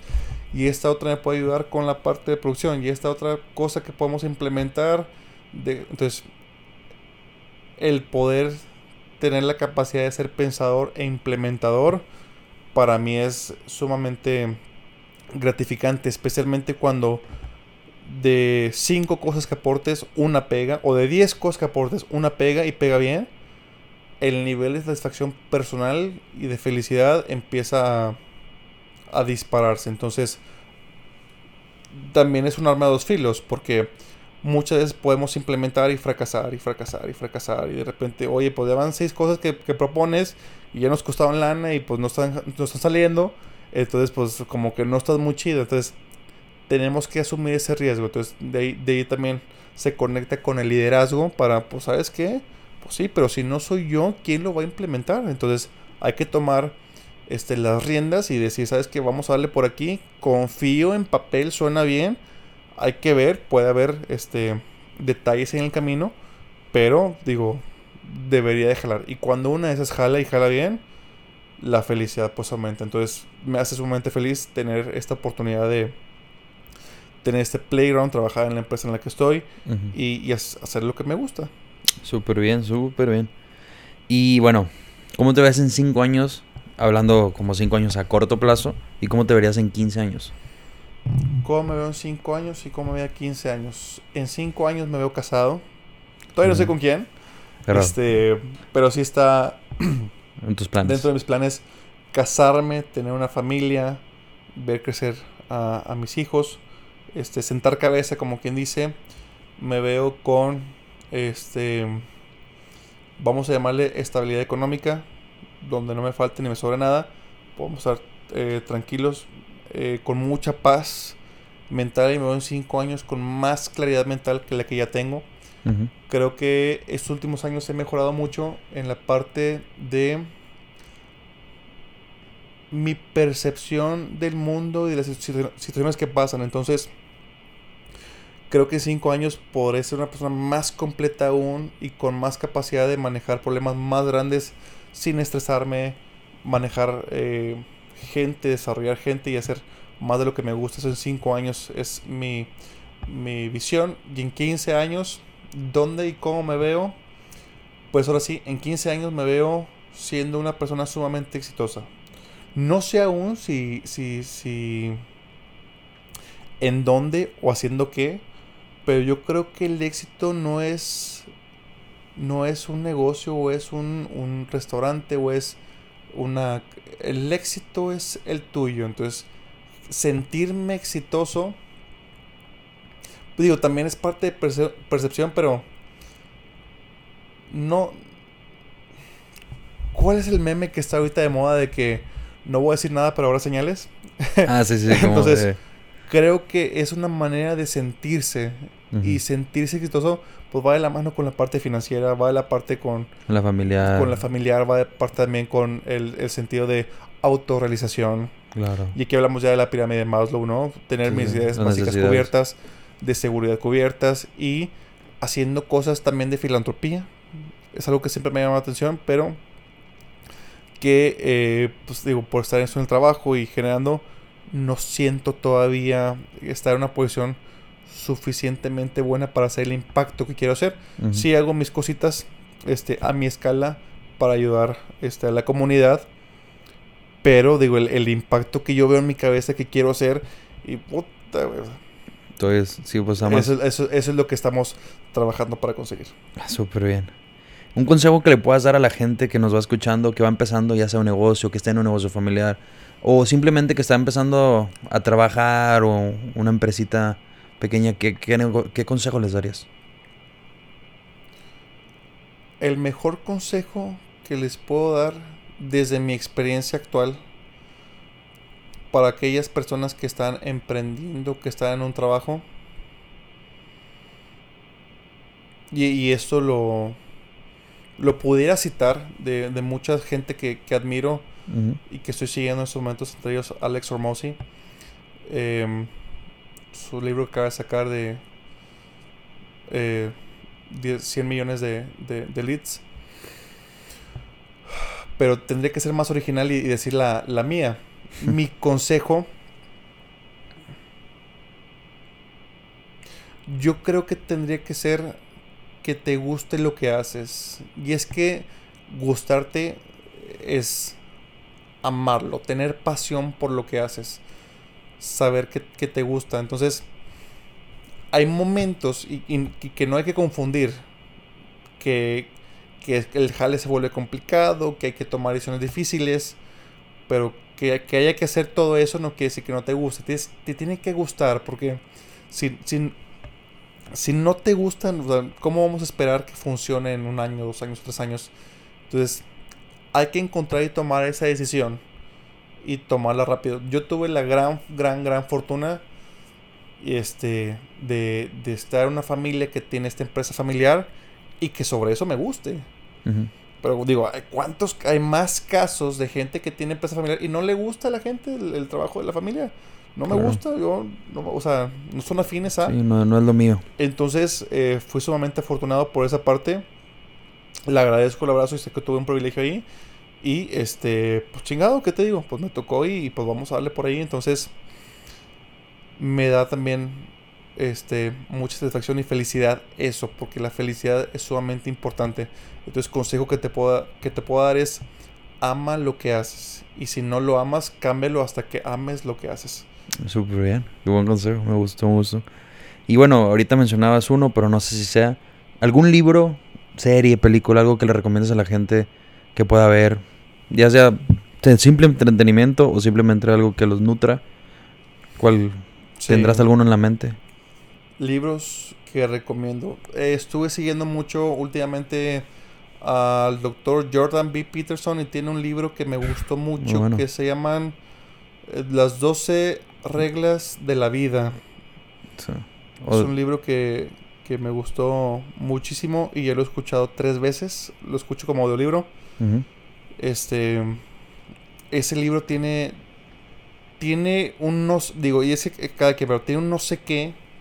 Que cada que lo escucho me hace clic cada capítulo. Entonces. 12 reglas de la vida el doctor Jordan B. Peterson. Este, se lo recomiendo ampliamente. Es un libro que me encanta y que he escuchado varias veces. Muy bien. Sí, es muy bueno. Sí he escuchado uno de él. No me acuerdo exactamente cuál era. Pero creo, sí lo he escuchado de, videos, clips, porque lo veo muchas veces en TikTok y, en Instagram. Y, y qué bien. Y pues básicamente estaríamos acabando con esto, pero me gustaría, no antes, que nos platiques dónde están tus, las sucursales, dónde te encuentras, eh, bueno, nos habéis comentado ahí en Apodaca. Pues platicarnos nomás tantito de que para que la gente que nos está escuchando ya está antojándoles ese pollito puedan claro que sí. Bueno, pues tenemos ocho sucursales de pollo. Están ubicadas cuatro de ellas en Apodaca, Nuevo León. Las otras cuatro en Pueblo Nuevo. Para ser más preciso, sobre la calle Zaragoza, que es la avenida principal de Apodaca, hay dos sucursales. Sobre Miguel Alemán, también en Apodaca tenemos una y otra en contraesquina, que es el Food Truck también sobre Miguel Alemán. Y en Pueblo Nuevo, la calle se llama Pueblo Nuevo, justamente. Este, sobre esa avenida tenemos tres. Y una en carretera Huinalá, Apodaca Huinalá. Este, dos en el kilómetro 2. Perfecto. eh, a mano izquierda después del retorno, nada más para que lo tengan ahí presente. ¿Qué vendemos? Pollo asado a la parrilla, pollo asado a la leña, en leña mezquite para un sabor ahumado y atocinado delicioso, pollo frito y los complementos, puré, papa, salchicha, burripisa, que es muy bueno el burripisa. Burripisa, muy famoso. Tortilla de harina rellena de jamón y salsa de pizza con queso. Pues, burrito de pizza básicamente, buenísimo también, se vende mucho últimamente. Y pues bueno, tortillas, totopitos, entre otros son, es lo que vendemos. Este, y en la mañana tenemos nuestra división de tacos. Taquitos. en, cada sucursal. Muy buenos, muy buenos. De pollos también tenemos tacos. Entonces de 5 de la mañana a 11 tenemos tacos. Y de 11 a 8 de la noche tenemos pollos. Y de esa manera pues, hacemos el, negocio redondo. Entonces, eh, para que nos visiten, Pollo Co. En Apodaca y en Pueblo Nuevo. ¿Y en redes sociales? En redes sociales síguenos en Instagram como Pollo Co. En Facebook también como pollo and.co. Y Twitter no tenemos, Threads tampoco, pero estamos trabajando. Síguenos también en eh, Rappi. Bueno, síguenos. Digo, tenemos ahí, ahí delivery en Rappi, Uber Eats, Pide Directo y Didi Food. Qué bien. Como quiera, aquí abajo en la descripción van a tener todas las redes sociales de, de Pollos en Co. Y no sé si la tuya quieres que te la ponga también. Claro, también. Eh, para que me sigan ahí, que esté interesado, es Guerrero Flores Gerardo en Instagram. Eh, tengo borrado el Instagram, ya tengo 22 días sin, Instagram. si no lo usas. Eh, lo descargo y subo contenido y lo borro otra vez porque es algo que... De quita tiempo. De quita tiempo, pero me, interesa compartir. Entonces, eh, Guerrero Flores Gerardo, para quien me quiera seguir, ahí le damos follow back. Perfectísimo. Pues bueno, muchas gracias por estar aquí. Nada, es... Ha sido una conversación muy, muy, muy grata. Fíjate, ya estamos casi llegando a las dos horas. Wow. Está muy interesante, les digo, para mí se fue como un masterclass. Espero que ustedes hayan disfrutado de toda esta información que Gerardo nos, nos presentó. Se preguntarán, hoy ¿por qué no hablaste tanto? La verdad no era necesario. Siento que lo que estaba diciendo era demasiado interesante. No, no quería ni siquiera meterme. Estaba como anotando yo cosas porque la verdad son cosas que, que muchas veces uno no, o sea, por más que somos amigos, a veces no se da la oportunidad. Sí comentamos mucho, muchas veces nos sentamos a platicar de negocios, etcétera, pero pues hoy él se expresa más en base a lo lo que él está viviendo, lo que él está manejando en su negocio. Y espero que a la gente que nos esté escuchando le sirva. Le sirva si están en una situación parecida. La, utilicen esta información y pues de verdad los invito a probar el pollo si tienen la oportunidad. Si, no, si se encuentran en, Nuevo León, dense la oportunidad de probar ese pollo. La verdad es muy rico. Para mí mi favorito, este tema de la, de la leña, el pollo asado, demasiado rico. También el pollo frito no se diga. Pero yo soy más, yo como ahorita estoy en Estados Unidos, el pollo frito es como que lo como en todos lados y ya no hay, pero el pollo asado este, o sea, cada vez que vengo trato de probarlo, de verdad, está, está muy delicioso. Pero bueno, gente, hasta aquí vamos a dejar el podcast del día de hoy. Saben que, que los aprecio mucho, espero que les haya gustado y si este podcast les sirvió, les gustó, compártanlo con su gente para que la gente conozca un poco más esta historia, conozca esto que nos está platicando Gerardo. después en un futuro lo tendremos más de invitado. Él tiene muchas cosas que aportar, tiene muchas anécdotas que contar. Pues les digo, lo conozco desde hace años y, y pues espero que así sea. Y, y pues gente, aquí los vamos a quedar. Muchas eh, gracias por el espacio. No, hombre, a ti. A ti por haber venido y, y pues bye, gente. ¿saben? Ahí abajo también dejo mis redes sociales. Y pues no sé, me voy feliz. Muchas gracias. Bye.